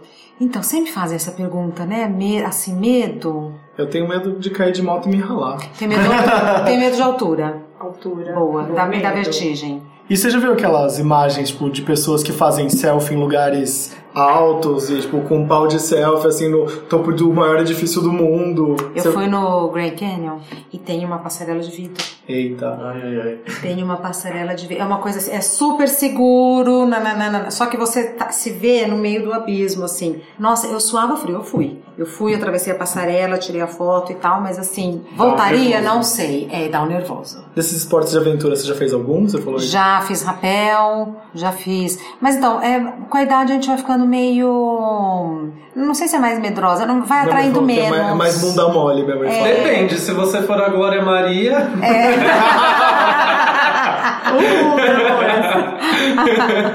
Qual que é a sua bebida favorita? Espumante. É espumante mesmo? Espumante. Mas aí quando você vai, tem que beber bebida, tipo, cerveja ou drinks? Drinks. Hum, bons drink.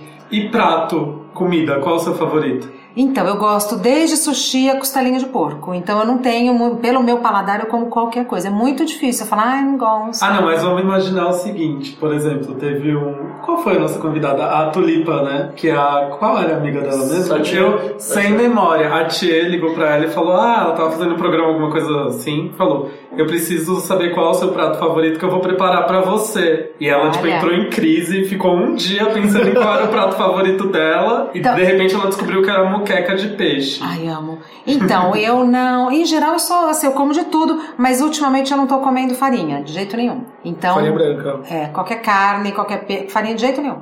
Então, qualquer carne, qualquer peixe, qualquer legume e tal, eu como. Mas massa, por exemplo, eu já não ia curtir muito. Mas se só tem isso, eu não faço a chata, sabe? Se eu vou na casa de alguém e só tem isso, eu não falo, ah, eu não como. Eu como e depois dane-se, né? Então tá. E lembrando da, da Tulipa que tá me devendo esse ceviche, hein, Moura?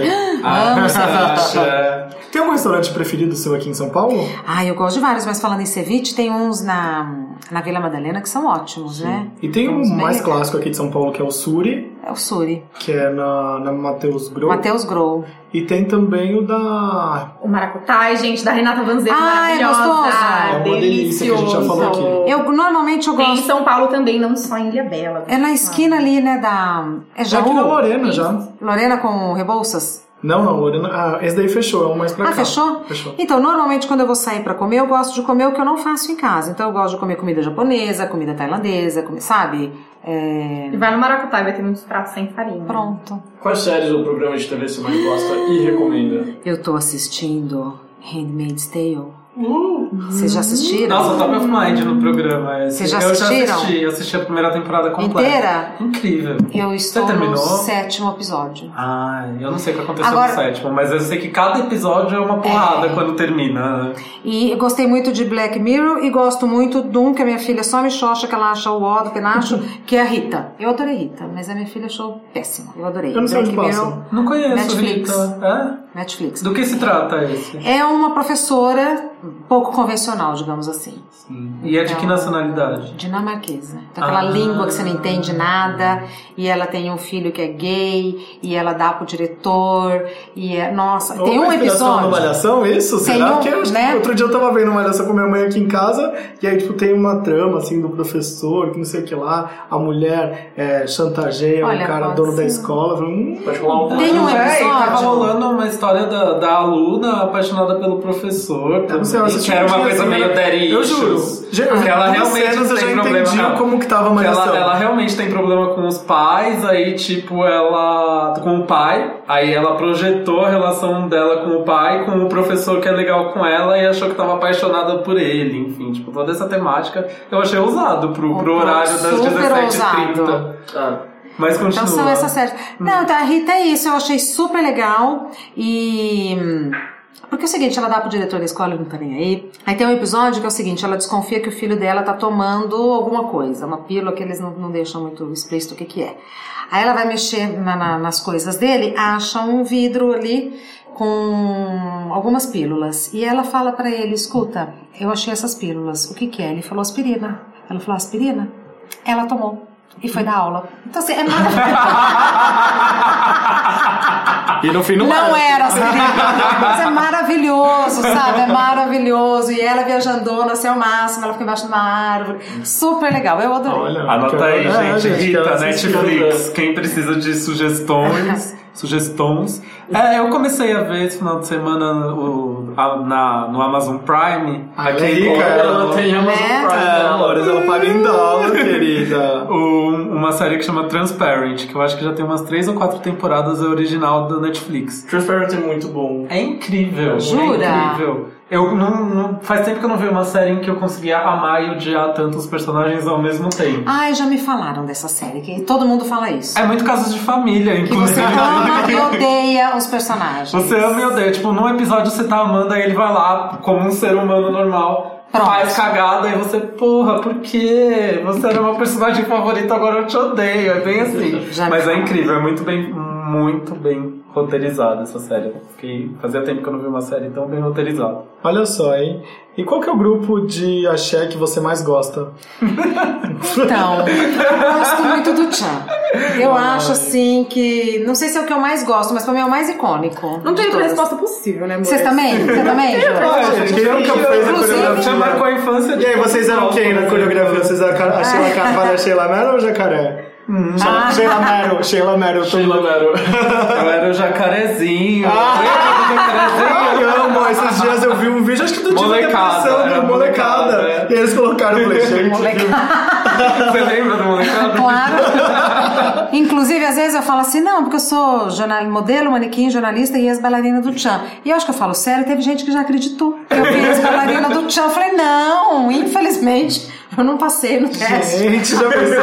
Inclusive, eu, eu perdi pra Sheila. É, Eu adoro, né, quando o pessoal compartilha a- aquela imagem, tipo, momentos históricos do Brasil. Aí, tipo, O Brasil sempre a, votou errado, A não Sheila Mello assim. ganhando. Não, não, eu acho ela maravilhosa. Não, é verdade, essa daí é assim, única vez que o Brasil votou É a única certo. vez que o Brasil votou certo, aí a Sheila Mello. Maravilhosa. E viralizou essa semana um vídeo que são umas crianças falando, tipo, ah, o meu gênero vem de Deus, um negócio assim, porra, era melhor na época do molecada.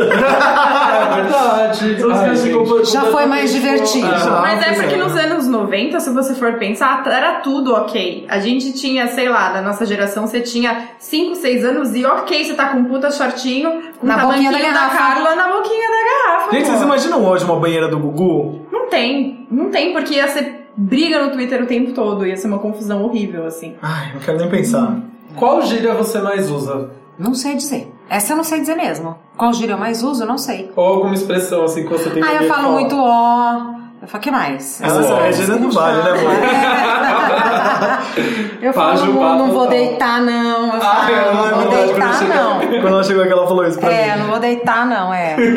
Então. Arrasou. E se você pudesse ser um videoclipe, Hum. qual banda seria e qual clipe? Ai, New Order. Olha. Mas qual clipe New Order. deles? Agora, putz, eu não vou me lembrar. Faz essa, Tem, do tem que uma você pergunta gosta. clássica, É. essa também atravessa gerações aqui no podcast, que é com qual mega celebridade você trocaria nudes? Sonhe alto. Nossa, Vamos sonhar. vamos sonhar alto com a Bey. Olha, Ó, Queen viu? Bee. É, nossa, ela pôs uma foto outro dia dela com uma roupa verde, assim. Você vê que ela já ela tá com um corpo de mulher que pariu duas vezes, né? Que Então. nem Ivete, né? Um puta mulherão, mas continua sexy, continua. É, eu acho isso maravilhoso. É, eu, eu lembro que na época que eu tava na Rede TV, né, gente, eu entrevistei as mulheres frutas, várias mulheres frutas. Aliás, vocês sabem, vocês conhecem a mulher Kiwi? Não, Ah, vocês não conhecem a mulher Kiwi? Não. Nossa, ela é de Nova Iguaçu, musa do Botafogo. E aí eu e minha boca grande, né? Mas por que a mulher Kiwi? Numa mesa assim, né? Mas por que É, a eu mulher tava me Kiwi? perguntando agora, por o que que é peludinho? Mulher é peludinha por fora e docinha por dentro. Ah! E eu aqui fazendo propaganda da mulher Kiwi, né, Ah, gente? ah, Você então pode é. tirar essa parte. Não, se você pudesse ser, vou voltar pra uma pergunta esdrúxula. Vai. Eu e o Aloy, a gente, nós somos homens kiwi, né, Aloy? É, pois É, é. lá, lá. Por fora. Se eu pudesse ser uma mulher fruta, Não, ah, pode Ah. ser, não era essa a pergunta, mas pode ser. a melão. A melão, por quê?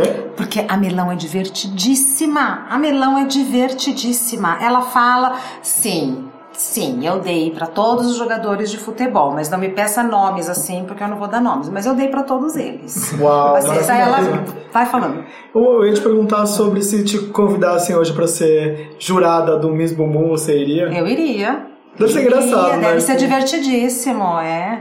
E ainda Iria. nesse lance do, do mulher fruta, se você tivesse que inventar a sua fruta, qual seria e por quê? Puta que eu pariu.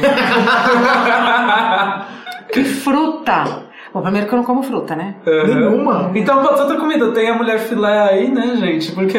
Tá calor, tá quente, Amo! tá calor, Ontem tá ela quente. tá nessa música por motivos óbvios. Eu amo cultura popular, gente. Eu amo, desde a faculdade, eu sempre Eu quis fazer cultura popular, comunicação popular, eu adoro. Tá aí, a Regina vai agora montar um quadro chamando todas as mulheres frutas no seu canal. Ah, elas, são, elas são ótimas, autênticas. E eu já entrevistei uma moça, a Mary Del Priori, que ela defendia, defendia não, ela defende, ela fala que as mulheres frutas vêm, isso ela fala, pelo menos uns oito anos, que as mulheres frutas vêm como uma afronta para esse padrão magra, alta, lisa, loira, né? que as mulheres frutas vêm para destruir tudo isso e que ela dava o maior valor para essas mulheres. Aí que eu falei, é isso mesmo. E elas são muito, Tem corpo. elas são dominadoras, né? Porque na verdade elas Empoderadésimas desde sempre. Delas, é maravilhoso isso. É, É, empoderadas desde sempre. Então, eu já gostava delas, mas não sabia por que gostava. A hora que eu ouvi isso, eu falei, pronto, eu gosto. Tá, e a maçã que tem uma conexão espiritual com o Steve Jobs. Gente, eu tava na redação e recebi aquele release lá eu que ela chorou a morte amo, dele. eu amo. Maravilhoso. E com qual. Não, a gente falou. É, com quem você tiraria uma selfie? Com quem eu tiraria uma selfie? Sim. Então, ai, eu ando preguiçosa. A gente foi na estreia da Hebe, tinha um monte de gente que eu gosto e tal. Eu vou tietar. Se eu gosto de alguém, eu vou tietar. Falar, ai, adoro o seu trabalho. Então, assim, o mas, quê. pra você tirar, uma selfie, tem que ser alguém assim, tipo. Beyoncé que te deixe fora da realidade. É, co- é, é, o- sabe qual é o problema? É que eu não enxergo. Então, até pegar os óculos. essa é a questão. Põe o óculos, não, não, não, não. Então, tem que ser alguém que tenha ali uma certa tolerância, uma certa paciência. Mas, quando eu encontrei com a Ivete, eu tirei. Quando eu encontrei com a Cláudia Leite, eu tirei. Quando eu. Sempre assim, essas que eu amo, eu vou lá e dane-se. Vai demorar um pouquinho, eu falo, "Ah, eu não enxergo e tal, mas eu tiro. E com que mega É, você celebridade é a Regina brasileira? Volpato, É. né? O que, que elas vão falar? Com que mega celebridade brasileira você trocaria nudes? Brasileira? Ai, eu sempre travo com essas coisas de personalidade, sabia? Ah, não tem- Você tem medo de soltar um quem você já pegou? Não. Não, porque eu gosto de gente, de anônimos. Olha. Eu gosto de anônimos. Tá aí você ouvindo esse podcast, amor. Manda aí seu direct. Sabe, é porque essa história de. é- é, às vezes a gente encontra as pessoas e a gente percebe isso quando você vai em lugar público, estreia e tal. As pessoas ficam muito presas naquele personagem que elas acham que são o personagem delas. E às vezes elas são tão mais legais do que isso. Então você encontra uma figura, ela, ela, é ela não se desconstrói, ela tá sempre ali. Às vezes é o mesmo figurino, o mesmo cabelo, fazendo aquele carão, fazendo aquela pose. Aí fica muito artificial. E gente anônima é espontânea. Né? Pois Tá é, como né? é e tal, é. Então Isso me gosto. fez lembrar da, da Antônia Fontinelli, que fala que já pegou o Caio Castro. Aí outro dia eu tava vendo TV Fama, gente, eu tava vendo TV Fama, desculpa. E o repórter foi entrevistar, ah, e você já pegou a Fontinelli mesmo? Ele não disse nem que sim, nem que não. Ele deu risada e falou assim, ah, ela é louca, né? tivesse pegado, ia falar que não, né, Maurício? Desculpa. É. E uma frase que significa muito pra você, tem alguma? Tem uma que outro dia me perguntaram, eu falei, ah, essa. Há um mínimo de dignidade que não se negocia. Isso é verdade. E pra quem acha que todo mundo tem seu preço, não, é Não. assim não. Não, não, Não, não, não, não, não. E então, pra encerrar aqui o caderno de perguntas, era, essa pergunta tinha no original, é assim, deixa uma mensagem para os donos deste caderno. Ah, é, tinha mesmo. Putz, e a gente escrevia aquelas coisas assim, adorei ter participado, muito obrigada pelo convite e tal, mas eu não vou falar nada disso, eu vou falar outra coisa. Deixa uma mensagem para o dono desse caderno que assim, as perguntas podem ser as mesmas, mas as respostas podem mudar a todo momento, e não tem problema nenhum. Aí faz a pergunta de novo, vou fazer tudo diferente. Vai, quem, quem A gente muda o tempo todo, né? Maravilhoso. Eu me senti naquele momento que eu acordo, ligo a televisão e a Ana Maria me fala uma frase.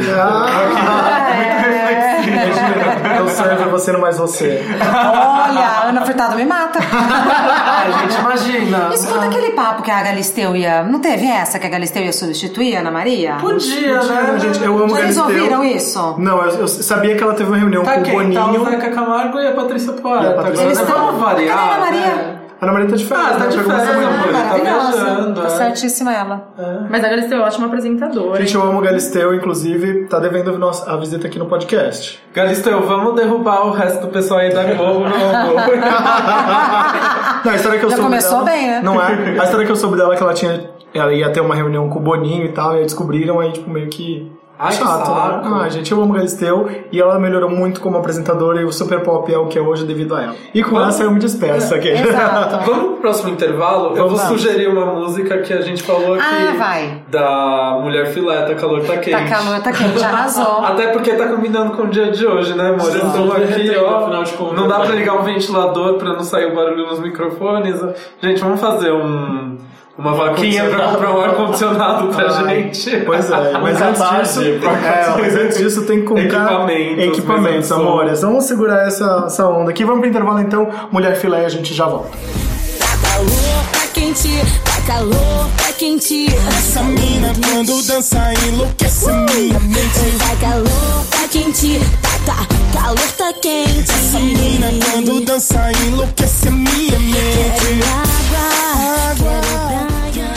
Estamos de volta agora para o terceiro bloco. Rapidinhas, estamos aqui com Regina Volpato, Ju de Oliveira, arroba Corra Corra Ju Corra, Corra. Vitor Albuquerque Arroba Wikipédia. E Luiz. Luiz Benti, arroba, underline Benti. Eu ainda não consegui o Benti oficial. Ai, gente, meu sonho é ter o arroba Aloy no Começar Instagram. o arroba com underline é tão fotolog, né? Dos anos 2000. E lembrando que Benti é com M, bem com M, tá, galera? Olha, amores. E eu não consegui, né? Meu sonho é ter o arroba Aloy, como eu tenho o arroba Aloy no, no Em Twitter. todas as outras redes ele É. tem o E por que que não conseguiu? Porque Já tem, uma, tem- uma tem- pessoa tá lá, É o meu Com um caso. seguidor, se você tem um seguidor, doa esse arroba pro Lore. mas não é uma, sei lá, uma loja da Índia, tá ligado? Eu já tentei falar Ah. várias vezes, eu conheci a Amanda, que é a gerente de contas do, do Instagram, blá, blá, para a América Latina. Falei, Nada resolveu. Nada resolveu. Tipo, gente, contas com mais de três meses inativas, beijos, perdeu o usuário, Também tchau. acho. Nossa, me passa esse contato porque o Benti, que é só Benti A gente, três meses é tá, tipo, não tem nada aqueles, assim. né? Eu queria muito essa Tá, mas Eu essa acho que conta tem- nunca postou nada, o arroba no Eu acho que tem que ser um ano.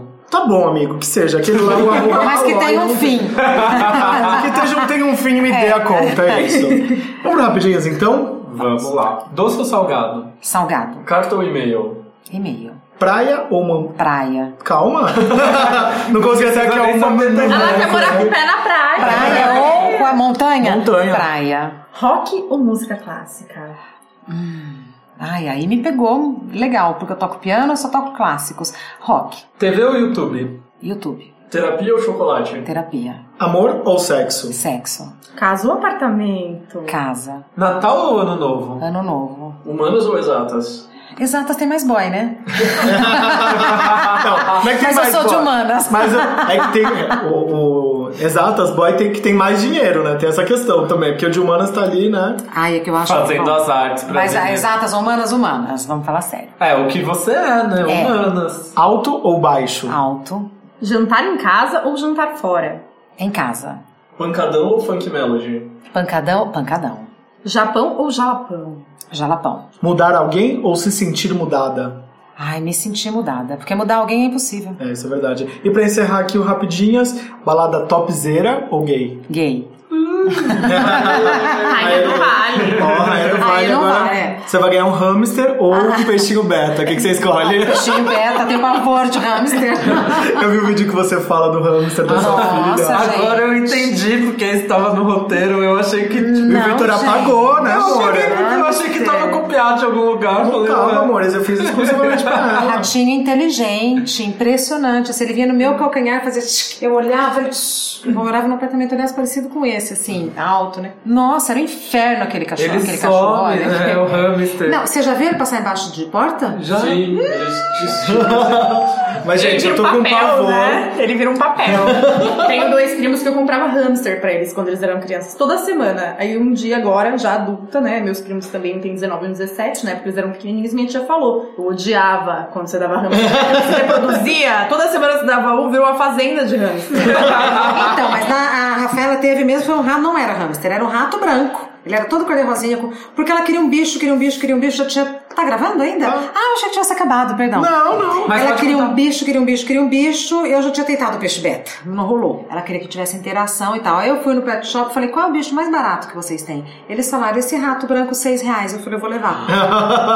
Mas eu comprava por Então, isso, assim, porque era 4 reais. Barato, é barato. Agradava as crianças, eu não Pronto. descobria que minha tia É. odiava. Pois é, né? Agora vamos perguntas sérias? Vamos. Ah, tem perguntas sérias. Sim. Qual que é a pergunta recorrente que você tem sempre que responder? Eram os casos do canal, os casos do programa eram todos verdadeiros? E eram, né? E eram verdadeiros. Todas as Tem toda uma lenda urbana de que tipo, as pessoas são pagas e blá blá blá. Isso é o João Kleber, né, Então, é que hoje, hoje não, mais recentemente, a gente vê as mesmas pessoas indo em programas diferentes, às vezes com a mesma roupa, mas com outras relações entre elas. Não vai mãe e filha, noutra relação amigas. Mas na época que eu fiz o caso de família, não teve uma matéria, não teve uma reportagem questionando a veracidade dos casos. Não tinha. Simplesmente não tinha. Então, E qualquer coisa que você mais detesta responder? ai, não tenho o que eu detesto Não responder. Não tem. Eu não fujo de nenhuma pergunta porque eu faço as todas as perguntas que eu quero. Então, eu acho que é o mínimo, né? Eu ouvi todas as... E respondo todas elas. Não tenho... Em que momento da vida você falou, putz, eu quero trabalhar com comunicação e você se deu conta que era bom naquilo e falou, bom, agora ninguém me segura? Foi acontecendo. Eu escolhi a profissão por exclusão e aí foi acontecendo. Eu não sabia o que eu queria fazer, nada me agradava. Acho que todo mundo passa por isso, né, na fase que tem prestar vestibular. E aí eu fui dando sorte de pegar os empregos e mudar e tal. Eu fui me dar conta mesmo de que, ah, eu acho que as pessoas gostam do meu trabalho quando eu saí do caso de família. Porque enquanto eu estava lá, era, não tinha rede social, não tinha nada disso. A imprensa era muito reticente com relação ao programa, era uma ou outra entrevista e tal. Porque eu, eu, tinha, um amigo na época que era muito poderoso, já faz uns 10 anos que ele mora na Europa. Ele era muito poderoso, ele era jornalista, e ele falava pra mim: "Rê, é impressionante o silêncio da imprensa com relação ao seu trabalho. Ninguém fala nada. Eu falava: é, eu sei, por que, que você acha que isso acontece? Ele falou: porque eles não sabem o que falar, porque eles queriam que tivesse. Eles estavam esperando o barraco, a confusão e tal. Quando se deparam com um programa diferente, ninguém sabe o que falar e quando sabe não tem coragem. Eu falei: eu não vou ser o primeiro. Caso de família já tinha antes de você? Não, começou, começou- com você.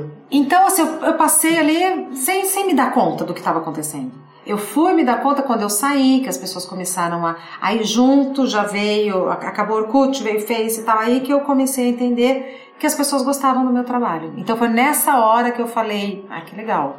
Acho que eu E que é recente, né? Querendo ou não, é uma coisa recente, né? Quanto tempo você tem de Mais ou profissão? menos. Eu saí do caso de família em 2009. Tá, mas... Então, mas todos, todo mundo que é da nossa idade, até mais jovem, ficava esperando pra assistir É alguma coisa no mesmo. SBT e assistir É. o caso de família. Então você deve ter uma conexão muito, muito grande com o público de rede social. muito grande.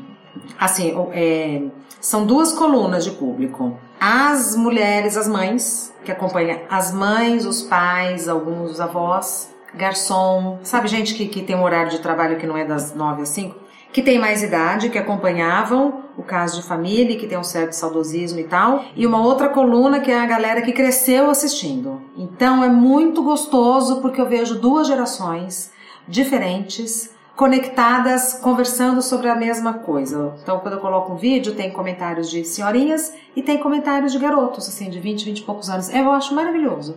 E como você escreveu agora um livro, O Mudar Faz Bem, o que, que esse livro representa nessa sua trajetória como jornalista? E o que, que você acha que as pessoas têm, por, por que, que elas deveriam comprar esse livro?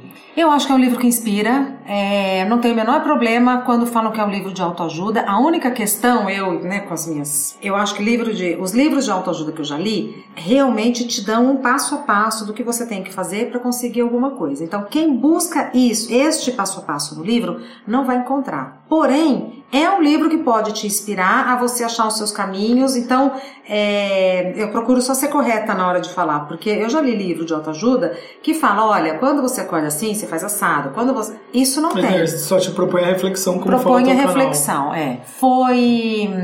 Eu, eu não. Eu, vender livro no Brasil é, é muito É muito difícil, difícil, é muito difícil. E as pessoas ainda não se deram conta dos serviços de streaming para livros, né? Exata, boa.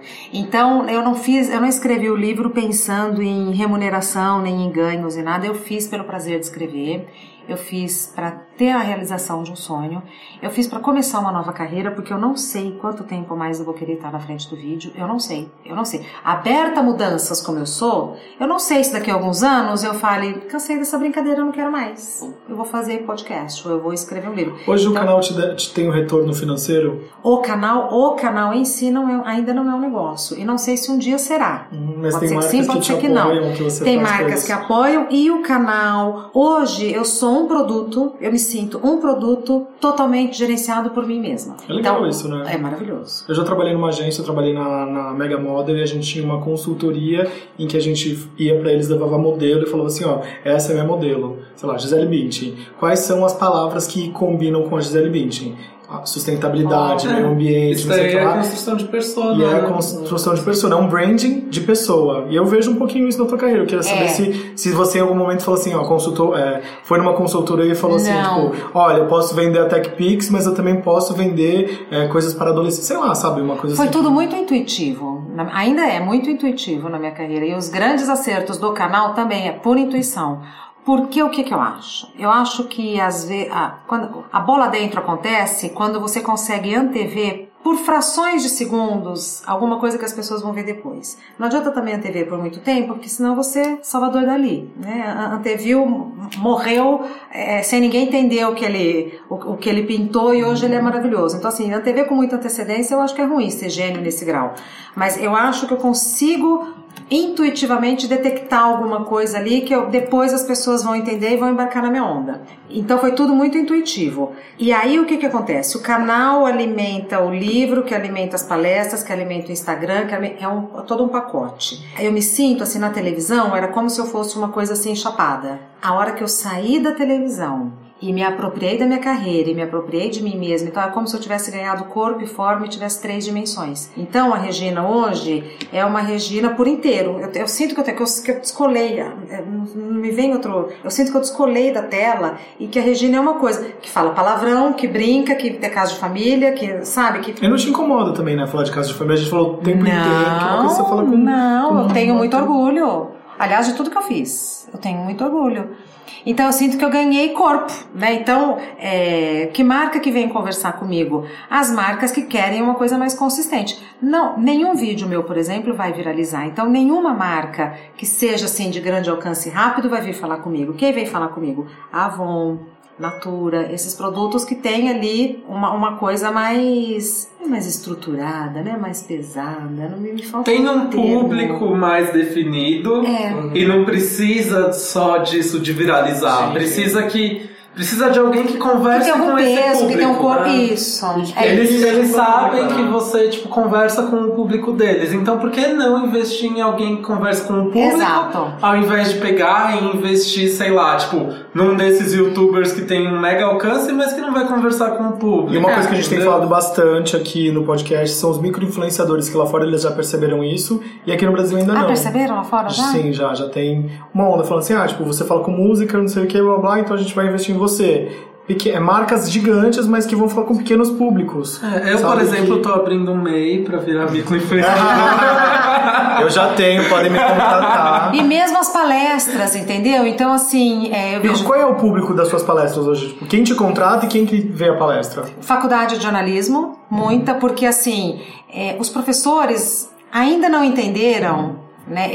Eles vislumbram, mas eles ainda não entenderam como que é assim, é, é, que o profissional hoje tem que fazer uma matéria, tem que ir para TV, tem que eles ainda, por exemplo, eu tenho amigos que fazem programas de televisão, coluna no jornal e tem canal. E em cada plataforma é um conteúdo e todos muito bons. Porque não adianta, sabe essa coisa? Tem gente que coloca foto no Instagram e replica o mesmo conteúdo no Twitter, no Facebook. Não é isso. São plataformas diferentes que não se conversam. Não se conversam. Então, é- é, as palestras nas universidades é, é para isso, entendeu? Como você ter a sua personalidade definida em cada uma das plataformas. Porque você tem que, você tem que ter uma personalidade, você tem que identificar que é aquela pessoa, só que em cada plataforma ela tem uma linguagem. Então, esse jogo de cintura e tal, nas faculdades são isso. E nas empresas, basicamente para falar sobre mudanças e para mulheres. E, E também muito público gay, assim, mas... né, Mas às vezes você leva na vida, né? eu tenho amigos que, é, eu tenho amigos que são amigos em comum da Regina e a gente sempre vê, assim, tipo, sempre É. vejo foto. Inclusive, acho que a gente se conheceu no, no aniversário do Rodrigo. Exato. Há alguns anos, olha Exato. que louco, né? Eu lembrei disso agora, não sei porquê. Bom, ah, voltando aqui, pergunta séria, você entrevistou pe- pessoas importantes e com histórias totalmente diferentes no seu canal no YouTube, né? Tipo, eu queria saber de você, assim, tipo, qual que é a coisa mais legal e a mais chata de ser uma produtora de conteúdo independente? Olha, é, eu não diria o mais chato, mas é muito trabalho. Você é se envolve todo- em todo o muito- processo. Somos duas pessoas que fazemos o canal, Você então eu e a Cecília. Então assim, é muito, é muito, é muito trabalho, muito trabalho. E o ano passado, 2016, eu trabalhei mais. Agora esse ano eu já consegui. Então, por exemplo, eu gravo cinco entrevistas num dia. Uau! Eu vivia para o canal 24 horas por dia. E como que é a tua rotina de, de colocar isso por dia? É tipo por semana? Quantos É um por semana? vídeo por semana? São dois por semana. por semana. Um prazer eu sou toda terça e o repensando toda quinta. E às vezes a gente intercala com bem natural, que são, por exemplo, divas depressão, diva depressão e tal. Foi bem natural às terças-feiras. É, então é muito trabalho, muito trabalho. E às vezes na gravação eu sou a produtora, a figurinista, a entrevistadora. Às vezes seria bom ter Uma equipe, alguém que te ajude? é, mas, por outro lado, é, eu já tô, num, eu e a Cecília, a gente tá numa sintonia tão refinada que para alguém entrar ia levar um tempo para entender o nosso ritmo, os nossos olhares. Então eu já entendi que é assim que funciona. Este canal, deste jeito, é assim que funciona. O mais legal é tudo meu, tudo meu, cara, é meu. a casa é minha.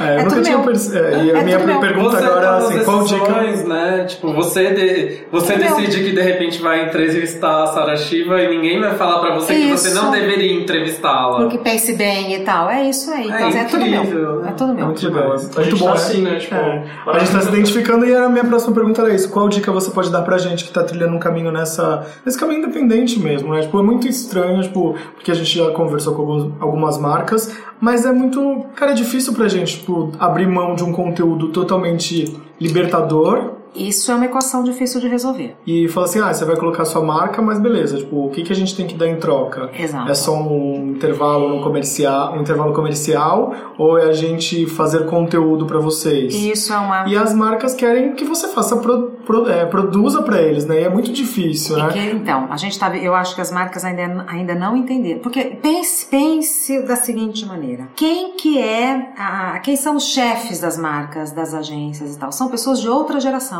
Eu digo porque são pessoas da minha geração. Eles ainda não entenderam. Eles querem. E eu, eu vou dizer mais: eu acho que eles foram, eles relutaram até o último minuto. Eles estão querendo fazer parceria, eles estão querendo se aproximar dessa galera nova que, que trabalha em outras plataformas, porque eles já perceberam que ou eles fazem isso ou eles vão morrer antes do tempo. Mas para eles é muito difícil. Você imagina a vida inteira você trabalhar de uma determinada maneira, de repente vem um povo novo que com um décimo da verba faz, acontece e mobiliza. É muito ameaçador, primeiro. Outra, tem uma diferença, assim. Eu tô com 49 anos, a Cecília tem 25 para 26. Ela é muito mais rápida. Intuitivamente, ela saca muito mais rápido umas coisas e outras eu por conta da experiência. Então, esta combinação da experiência com a jovialidade dela foi maravilhoso. Mas nem todo mundo tem essa abertura, tanto os jovens quanto os mais velhos. Tá- Então, deu uma, uma, uma combinação legal. E eu acho que a gente está no momento de transição. A gente tem que definir novos modelos de negócios, a gente tem que definir, não, a gente tem que descobrir É descobrir, porque não tem, modelos não tem no modelo que. novas é, parcerias e como medir, como medir esse trabalho, entendeu? Como medir os resultados e como é isso.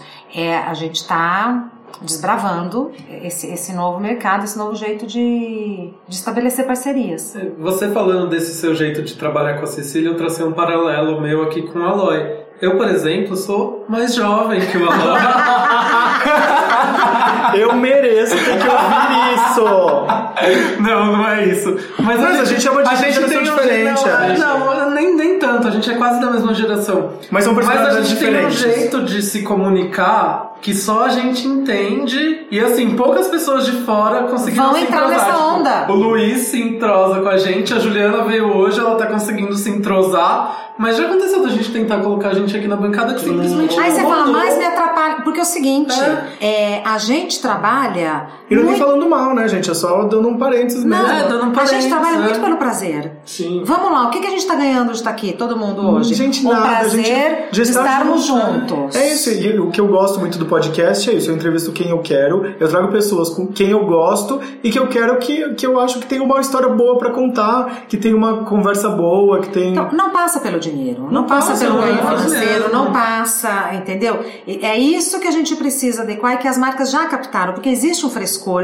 A gente vê apresentador de televisão que tá com o saco na lua, que tá explícito que ele não tá curtindo, tá lá. Ninguém falando mais Faustão, quer. aqueles. São tantos, né? Ma- Mas assim, ninguém mais quer esse modelo, né? Esse frescor, essa pegada. E, eu, e isso, intuitivamente, eu sempre achei, desde quando eu tava lá na televisão, tinha redes sociais. O que acontece aqui, as lentes captam e reverbera. Então, se tá gostoso, vai reverberar gostoso. Se tá tenso, quem ouve vai ficar tenso. Se tá divertido, é uma coisa, é uma, uma mágica que não dá pra. Não dá pra enganar, não, Não dá pra mentir, enganar, é, Não dá pra é atuar. isso, é, É, isso. personagem só vai até a página B. Exato. E é legal isso. E esse programa agora, a gente tá com 38 programas e a gente completou um ano semana passada. É muito Ai, legal. A gente, que legal. a gente não fez nenhum programa especial porque, cara, não, não- acho que não tem que celebrar esse momento. A gente tem que celebrar toda semana que a gente tá aqui com uma conversa boa, com alguém bacana. Aí a sabe? gente fica tão feliz, tão realizado, tipo, quando termina e deu tudo certo. Essa sensação é E maravilhosa. às vezes rolou aquela tensão antes, tipo, a gente não sabe se o convidado vai entrar na, na Na nossa brincadeira, vibe. no nosso Ai, é Às vezes tem um convidado que a gente sabe que ele é mais bravo, aí tipo, você fica assim, tipo, contornando. É, de repente você vê que ela adorou, tudo bem. entrou. Bom, vamos fazer aqui então. Tipo, eu já contei acho que essa história aqui no podcast, mas a pessoa que eu mais fiquei nervoso de entrevistar foi a Sara também, mas, é, mas que eu fiquei com medo de dar merda. A Sara foi... Shiva? Não, não, a Sara Oliveira. Ah, tá. Sara Shiva pode, podia vir, né? Será, será que ela? Não, medo. Continua. A, a pessoa que eu mais tinha. Fiquei nervoso de entrevistar foi a Virgínia, Raquel Virgínia do Raquel das. Bahias e a Cozinha Mineira, que inclusive vão voltar nessa temporada. Sim, olha, olha, olha a vitória. Além dela vir, ela vai voltar. Exato, então, Exato. tipo, eu fiquei assim, eu falei pra ela, tipo, às vezes a gente coloca um drink aqui, mas é tipo meio que pra quebrar o clima e tal, tipo, eu tenho um bar aqui que as pessoas gostam e tudo mais, e aí a gente foi bebendo, tipo, e foi se soltando tão gostoso, sabe? Que aí agora elas vão voltar, sabe, pra contar do disco Ai, que novo. eu adoro elas. Então, Elas são é uma realização, sabe? Pro- profissionalmente É. pra mim é, porque, cara, eu faço por prazer, sabe? Eu converso com pessoas que eu gosto, sabe? Não tem uma, não tem, não passa pelo financeiro, não passa pelo critério editorial, passa pelo gosto e pela afinidade. Então, quando a gente recebe alguém aqui que, pô, famoso, a gente recebeu Fernanda Souza aqui, sabe? Que veio aqui nesse um ano aqui, tipo, foi a, acho que a, a realização pessoal, porque eu já tive um fã clube de Chiquitita, exato. sabe? E a, a Vanessa Camargo, tipo, Vanessa foi uma Camargo. surpresa, ela chegou assim de Muito casa. fofa, assim. Exato, quando a gente vai receber uma pessoa muito famosa, a gente fica com medo, porque tipo, a gente não sabe Não como sabe a o que pessoa vem. Ah, porque assim, a gente já tem contato com você, a gente já tem amigos em comum, a gente já Exato, sabe como é. vai fluir, né? Então, não tanto, mas a gente tem noção de que, ok, acho que ela vai topar fazer isso, acho que ela Agora, um vai falar- desconhecido um famoso. desconhecido famoso, você fica muito com o cu na mão, sabe? e é isso, tipo, eu... E tá rolando. E tá né? rolando, gente. Que então, legal, parabéns. muito obrigado. Eu queria só fazer esse, esse momento aqui um ano, porque algum- alguém pode falar, né? E quero agradecer também Mamundi e Jalu, que sem eles a gente não teria feito nada, que foram nossos primeiros convidados. Vocês têm que voltar, hein? Pois é, Mamundi tá aí só no Rio de Janeiro, só curtindo a praiazinha com o Rico da Laçã. Tô bem vendo esses stories, né, pô? Se eu te mando áudio aqui, ela fala, ah, eu vou pra São Paulo, vou pra São Paulo. Tô vou de te- olho- tô de olho qualquer nesse dia, squad." É, qualquer dia eu vou te buscar no aeroporto, meu amor, se segura. Bom, voltando aqui pra perguntas sérias, hoje em dia você gosta de, de se assistir? Que eu já vi algumas coisas que você falando que, nossa, eu odeio me assistir. Então, eu não, é, é desconfortável, mas como só nós duas fazemos o canal, então Você eu, tem, né? tenho que, tem que ver. Você edita, você Não. decupa, como é que Não, faz? faço nada. É, a Cecília faz os roteiros e aí vai pra edição, uma menina que a gente paga. E aí quando vem pro segundo corte, pra gente ver o que, que tá bom, o que, que não tá, aí eu assisto, eu assisto, a Cecília assiste, cada um faz as suas observações. Então eu preciso assistir. E é sempre muito desconfortável me assistir porque não sei por quê. Porque, sei lá. Uma vez eu entrevistei a Mary J. Blige e a Buica, que são cantoras, tipo, Aham. fantásticas. O que, que assim. elas falaram? Elas falaram que elas gostavam de se ouvir, sim, É. porque elas vão entendendo que elas precisam melhorar em algum momento. Então acho que é legal, não sei se, se você já sentiu Mas tem cantora se que não se escuta, né? É, que não, não melhora, né? Não foi nem nesse sentido.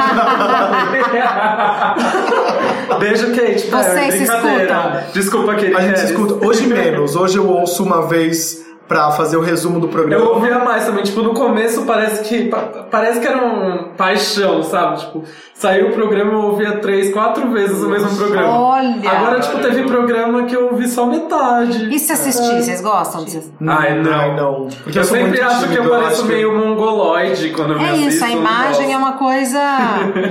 É porque a gente não se enxerga, a verdade é essa, a gente não se enxerga. A imagem é uma coisa. A não ser quem tem, assim, que é muito egocentrado, que é muito. Ah, né? Aí Leonidas, adora. um beijo pra vocês. Madonna. Né? Mas quando você faz qualquer coisa relacionada à moda, a primeira coisa que as pessoas sempre falam, é, se você for conversar, acho que até o Taleb falou uma vez, que tinha que se olhar no espelho sempre. Muito de frente, de costas, de lado, pra você ter Olha. noção real de como você é, pra você montar o seu estilo, de uma coisa que você achasse que fique realmente bacana em você, de todos os lados, de todos os aspectos, porque a gente não se olha, né? E aí você acha É que uma roupa tá muito maneira, mas não tá. É. E aí quando você vê na imagem, você fala, eu não tava maneira igual eu tava achando que eu tava. É, nesse ângulo, por exemplo, eu tô péssima, não Assim, é? É isso. Eu que sou barrigudinho e não me sinto confortável 100% do tempo, às vezes eu tô de boa com a minha barriga, mas às vezes dependendo da roupa que eu coloquei de frente, tá linda. Aí vem um flagra de uma foto espontânea assim de Ah. lado e, meu, tipo, tá super É. estranho. Eu saí na sabe? Glamurama segurando aqui minhas costas. Quando eu olhei a foto, eu falei, cara, pra que pôr essa foto? Eu tinha fotos Isso. maravilhosas. Por que que e escolhe aí a uma feia? foto que parecendo, gente, beijo Glamurama, mas assim, pô, Deixa eu contar que eu já estive do outro lado e às vezes o fotógrafo só manda uma opção de foto. Ele tira 900. Manda e- uma opção. é que eu tava opção. gestante, sabe? Eu tava segurando, as minhas costas. Gestante. Aí já começou a Grávida de né? Taubaté. Não, e eu não vi a foto. Quem viu foi uma amiga minha. E ela, é óbvio que ela sabia que eu não tava grávida, e ela me mandou. Ela falou assim: amiga, você tá muito grávida de Taubaté nessa Ô, foto. Ju, não você tá tem, você legal." tem o penteado da grávida de Taubaté. tenho. Agora eu reparei. Eu quero, eu, Gente, quero joga ficar, no eu quero ficar bem de olho na Irene, novela, pra como que faz assim. Tá famosa, né, amor? Esse vale tudo. Maravilhosa. E você acha que a internet facilita as pessoas de encontrar alguém pra namorar? Ou pra ti funciona só no tete a tete, amigos ah, apresentando? Pra mim ou para os outros? Pra, pra você. Pra você, Regina. Pra Regina mim, por Regina. É, não, eu, eu ainda sou do encontro. Casual. É, do encontro físico. Porque assim, não sei, tem, tem o tom da voz, tem o cheiro, tem o charme, tem alguma coisa que, que eu acho que a internet ainda não capta. Você já foi em algum encontro às cegas? Tipo, Ainda de não. alguma amiga virar e falar, ai, tem um cara. aqui." Ainda não. Do Tinder. Não, não tinha. Você, você Tinder. instalou o Tinder e você não foi com ninguém ainda? Não, mas não, eu, eu, eu pus e tirei, porque assim, oi Regina, eu sou seu fã. Ai, que Ah, saco. Gente, voltem no episódio da Titi Miller que ela conta uma história dessa. Da Penélope também, né? Ai, Ah, não, mas a Penélope falou que pra ela, se falou que é fã ou não, ela tá comendo do mesmo jeito. é. Mas o da Titi foi o episódio que mais me marcou e ela falou assim, exatamente sobre isso. É, Quem mandou essa pergunta aí falando sobre a próxima pergunta é: pra você, a TV vai migrar pra internet de forma irreversível? Você se sente acompanhando essa tendência? Quem mandou essa pergunta foi o Thiago Melo que pediu um beijo. Ai, que bonitinho. Um beijo, Thiago. Eu não acho que a TV vai migrar pra internet. Eu acho que são duas plataformas diferentes e acho que a TV é a TV e é desse jeito. Olha aí, nossa vizinha resolveu dar as caras. Puxou uma cadeira. E acho que a internet é como é. Não acho que vai migrar. Eu acho que talvez uma conversa e tal, mas eu acho que são plataformas muito diferentes. A TV, olha, até hoje, acontece alguma coisa de, de, de espontâneo, de inusitado na TV, todo mundo fala, vira meme e tal. A gente tem um certo estranhamento quando acontece alguma coisa de muito espontâneo na TV. A TV tem ali um protocolo, uma forma, uma estrutura e, E tal. muitas vezes é gravado, O tipo né? dele, Editado, não sei o que. muitas Até vezes. quando é um espontâneo Fake. forjado, Ah, igual o, o episódio do programa da Sandra Nemberg, Ah, que ela tá. caía de propósito, Ai. e depois ela explicava que ela caiu de propósito no próprio programa, e mesmo assim viralizou, sabe? É, é. E por, por isso, porque tem um estranhamento. Então eu não acho que vai migrar. Eu acho que são plataformas diferentes e eu acho maravilhoso ser diferente. Vocês já se deram conta que todos os conteúdos, praticamente todos os conteúdos que a gente consome hoje vêm da Globosat? Eu fui fazer uma pesquisa esses dias e falei, cara, aí eu tava vendo o programa da Tata Werneck, eu tava conversando com uma amiga, ela falou, ah, eu só gosto do GNT. Aí eu perguntei pra outro amigo, ah, não, só gosto do Off. Ah, não, É. eu só vejo o combate. Eu falei, cacete, meu, quantos... Net. Todos os canais da GNT, Globosat, GNT, né? todos esses. Globosat. São 27 canais. Apesar que eu agora. adoro Discovery Home and Health, é da. Que era um- que era um- Não, né? Ó, o Luiz comemorou aqui. É. Ele que já trabalha Mas com eu, transito, eu transito pelos mundos, agora eu sou hoje É, Globosat. inclusive o dos encontros passa também, né? É, passa no Home Health. Eu já assisti vários episódios lá. Sim. Adoro. Então tá. Teve alguém que você entrevistou ou participou do caso de família, rolou aquela, aquela química e vocês trocaram contato e se pegaram Não, depois? Não. Nem no, nem no, no, no canal no YouTube que você falou? No... Ai, não, no canal no YouTube eu já entrevistei um cara lindo que ele fazia Mahamudra e tal, Gabriel. Mas não deu a. Sabe quando não. Mahamudra, né? Já imagino. Mahamudra. Ah, gente, Eu ia eu queria- perguntar se era o Mahamudra, inclusive. Padrãozinho nível 10. Amor, eu escalava aquele corpo, para. Mas não nem deu um, assim. One um- stand? Não, não deu assim um. Um estalo. É, e tem uma coisa que quando você vai entrevistar alguém, é uma relação meio distante. Sim, é, eu entendo. Não é? Não é uma, não é uma relação assim. Eu tava aqui te igual. trocando Ah. com você o tempo inteiro. então não tem isso, mentira. Da fruta que você gosta. Agora, eu Agora, tenho que confessar que quando eu entrevistei a Florence para os cubos, eu fiquei apaixonado por ela duas semanas, assim, que ela, Oh. ela olhava no meu olho, assim, tipo, ficava olhando no meu olho, eu, Florence, Ai, gente, isso a é um jogo comigo. A Florence é muito rainha. Três frases que ela fala no documentário da Gaga, ela Nossa, fala, né? ela rouba a cena, sério. Eu fiquei assim, tipo, mano. Eu do documentário da E Gaga. ela é falar, então eu maravilhosa, gostei. Ah, mas assim, gente, as pessoas falando que não tem desfecho, gente, a Gaga não morreu, querido. É, não tem tem desfecho, terminou no momento que ela ia apresentar o Super Bowl. Que foi um ápice da carreira dela, que ela quis fazer aquilo. Que eu adorei aquele show. Ah, não, e a. Gaga, gente, ela é uma Britney moderna, porque na verdade É. ela também passou por uma transição de carreira muito grande. Gente, respeita. Já falei aqui nesse, nesse podcast, repito, Gaga falou no começo da carreira que faria dois discos ou um pouquinho mais para ser quem as outras pessoas gostariam que ela fosse. Depois ela ia fazer o que ela quisesse. E é Arrasou. o que ela tá fazendo, né? E pra encerrar aqui o Perguntas Sérias, eu sempre faço essa pergunta que desconcerta muitas das pessoas. Espero que você não se desconcerte. Se você estivesse no meu lugar e tivesse que perguntar algo sobre você, o que, que você gostaria de falar? Qual assunto você gostaria de falar? Então, eu acho que as pessoas têm uma ideia sobre mim que é, passa muito longe da realidade. Das facilidades que eu tive, eu acho que eu tive sorte, eu acho que eu tenho os privilégios que estão estampados na minha cara por ser branca, por ser hétero, por ter um, um padrão que agrada a televisão e tal. Mas acho que as pessoas romantizam uma educação que eu tive, uma família que eu tive, umas coisas que eu não tive, né? Não tive. E não falo sobre isso porque eu acho que a minha vida pessoal é, tem que ficar aquém da minha vida profissional. Eu me disponho a dividir com as pessoas uma parte da Regina. Eu não me disponho a dividir toda a Regina com todo mundo, especialmente com as redes sociais. Sou muito criteriosa. Acho até que eu já me Pois demais. não me digo expôs, mas não me digo que eu já me expus, mas eu já me me libertei disso, porque eu era muito, porque eu acho que a minha profissão exige isso. Eu acho que a profissão de jornalista exige um certo distanciamento. Eu preciso ter um certo distanciamento para olhar para você e fazer a pergunta que eu acho que tem que ser feita, independente da nossa relação pessoal. E se a nossa relação pessoal é muito intensa, eu não vou fazer essa pergunta. Não adianta. Não Entendeu? tem, né, que fazer, Não eu acho é. também. Tipo, tem a coisa da ética e tudo mais, eu acho que às vezes não- você não precisa fazer aquela pergunta, né? Tá todo mundo, ai nossa, pergunta sobre isso. E por mais que você tenha intimidade pra, com a pessoa, às vezes não vale a pena, né? Tipo, Uhum. Gente, rolou o, o caso polêmico essa semana do Danilo Gentili, né? Qual o caso polêmico? Do jornalista que foi demitido da Folha por causa da entrevista, enfim, tipo, que ele fez uma pergunta sobre o filme do Danilo Gentili, que falava mal do filme, enfim. E mas o que que acontece? Uma reflexão que até o Fefito tava falando com, com a gente na segunda-feira, que o cara, tipo, o jornalista então, a Folha diz que não tem relação com a entrevista do Danilo Gentili ele ter sido desligado na mesma semana. A galera não tá engolindo isso. Estão falando que o Danilo Gentili foi lá, E esperneou e pediu a cabeça dele, o que pode ter acontecido, enfim, vindo de quem vem.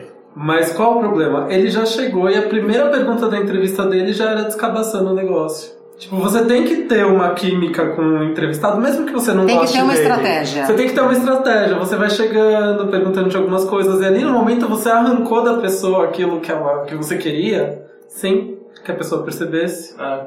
Mesmo que você queira descabaçar, né? Você tem que. O Aloy é super profissional em fazer isso, né, amigo? estratégia, anos de, gente. Você tem que ter anos de estratégia. Estratégia. Aí, mais uma vez, vou eu contar a história do Silva, né? Conte. Ai, todo episódio é a história do Silva. Vamos- Roda o VT! Até com o Silva era um cara da música que nunca tinha falado sobre, abertamente sobre sexualidade. E, cara, eu fiz uma entrevista com ele que, tipo, era 10 minutos e virou um papo de 40 minutos. E em um momento da entrevista eu falei assim, cara, você nunca se posicionou sobre isso. Tipo, eu, e eu te pergunto aqui de coração aberto. Você pode falar o que você quiser, mas eu acho assim que, tipo, você tem fãs gays, é, você tem uma galera gay que vai no seu público, que, que vai no seu show. E você nunca se posicionou sobre isso, você sempre fala com distanciamento, tipo, ai, meus fãs gays, adoro vocês, não sei o que lá. Você nunca se posicionou sobre, sobre nada. Entendo sua relação com a religião e tudo mais, mas não é algo que o seu fã gostaria de ouvir. Então eu queria saber de você, o que, que você falaria abertamente sobre isso? Cara, ele falou. E foi legal. E foi legal pela primeira vez. E aí eu liguei pra uma amiga minha que já tinha entrevistado, sei lá, Paul McCartney. E eu falei assim: olha, eu tô com uma situação assim, assim, assim. Não é meu abre, porque eu não quero fazer, tipo, Isso. um estardalhaço. O outing de ninguém O outing de também. ninguém não cabe a mim. Mas assim, ele me falou uma coisa importante que todas as pessoas que eu conheço é, querem saber sobre isso. E ele falou pra mim pela primeira vez. Ela falou, cara, põe.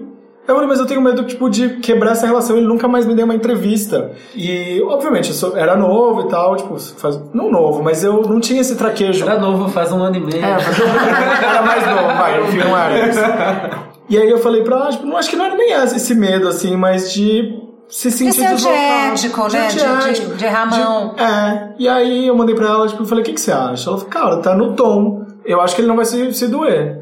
E aí pus essa parte da entrevista e era o meu... E ele, quando ele veio no podcast, ele falou assim, tipo, ah, você foi a primeira pessoa que eu falei abertamente sobre isso e me fez refletir sobre isso, tanto que eu comecei a falar sobre isso depois. Olha que legal. Não, e quando ele veio no podcast também, ele falou de Nossa, um monte de coisa assim. que ele nunca tinha falado. E teve todo tipo de reação das pessoas que escutaram. Gente É. que achou que ele foi sincero, gente que achou que ele fez o Bom, as interpretações, né, As são as interpretações mais variadas, é. Exato. Bom, pra encerrar, ficou alguma coisa de fora que você queira falar ainda que eu não te perguntei, que a gente não tenha tocado nesse assunto? Então, o que me ocorre agora não, porque eu acho que a gente falou de tudo. E se você esqueceu de perguntar alguma coisa, pode perguntar, porque eu não Eu acho que não, acho que não. pergunta. Ah, tinha uma pergunta minha que a gente acabou não fazendo, da sua relação com a Rafaela hoje em dia. Ah, é a relação. Ah, Olha, a minha relação com a Rafaela depende do dia. Às vezes é maravilhosa, às vezes é péssima. Você é uma vezes- pessoa que briga muito? Eu acho que eu sou. E a gente tem uma relação muito franca. Mas assim, muito franca mesmo. Então, assim, eu não faço tipo com ela, ela não faz tipo comigo. Se Eu assim a incomoda. mãe também. É, se incomoda, a gente fala e fala porque. E a Rafaela é de uma geração que verbaliza, que fala, que Não guarda, né? não guarda e que, é- é- que discute, né? Eles estão aí para debater. Então ela fala, fala, fala, fala e, e eu aprendo muito com ela, mas eu aprendo horrores com ela, é, com relação à vida mesmo, não só com relação à tecnologia e tal, com relação à vida mesmo.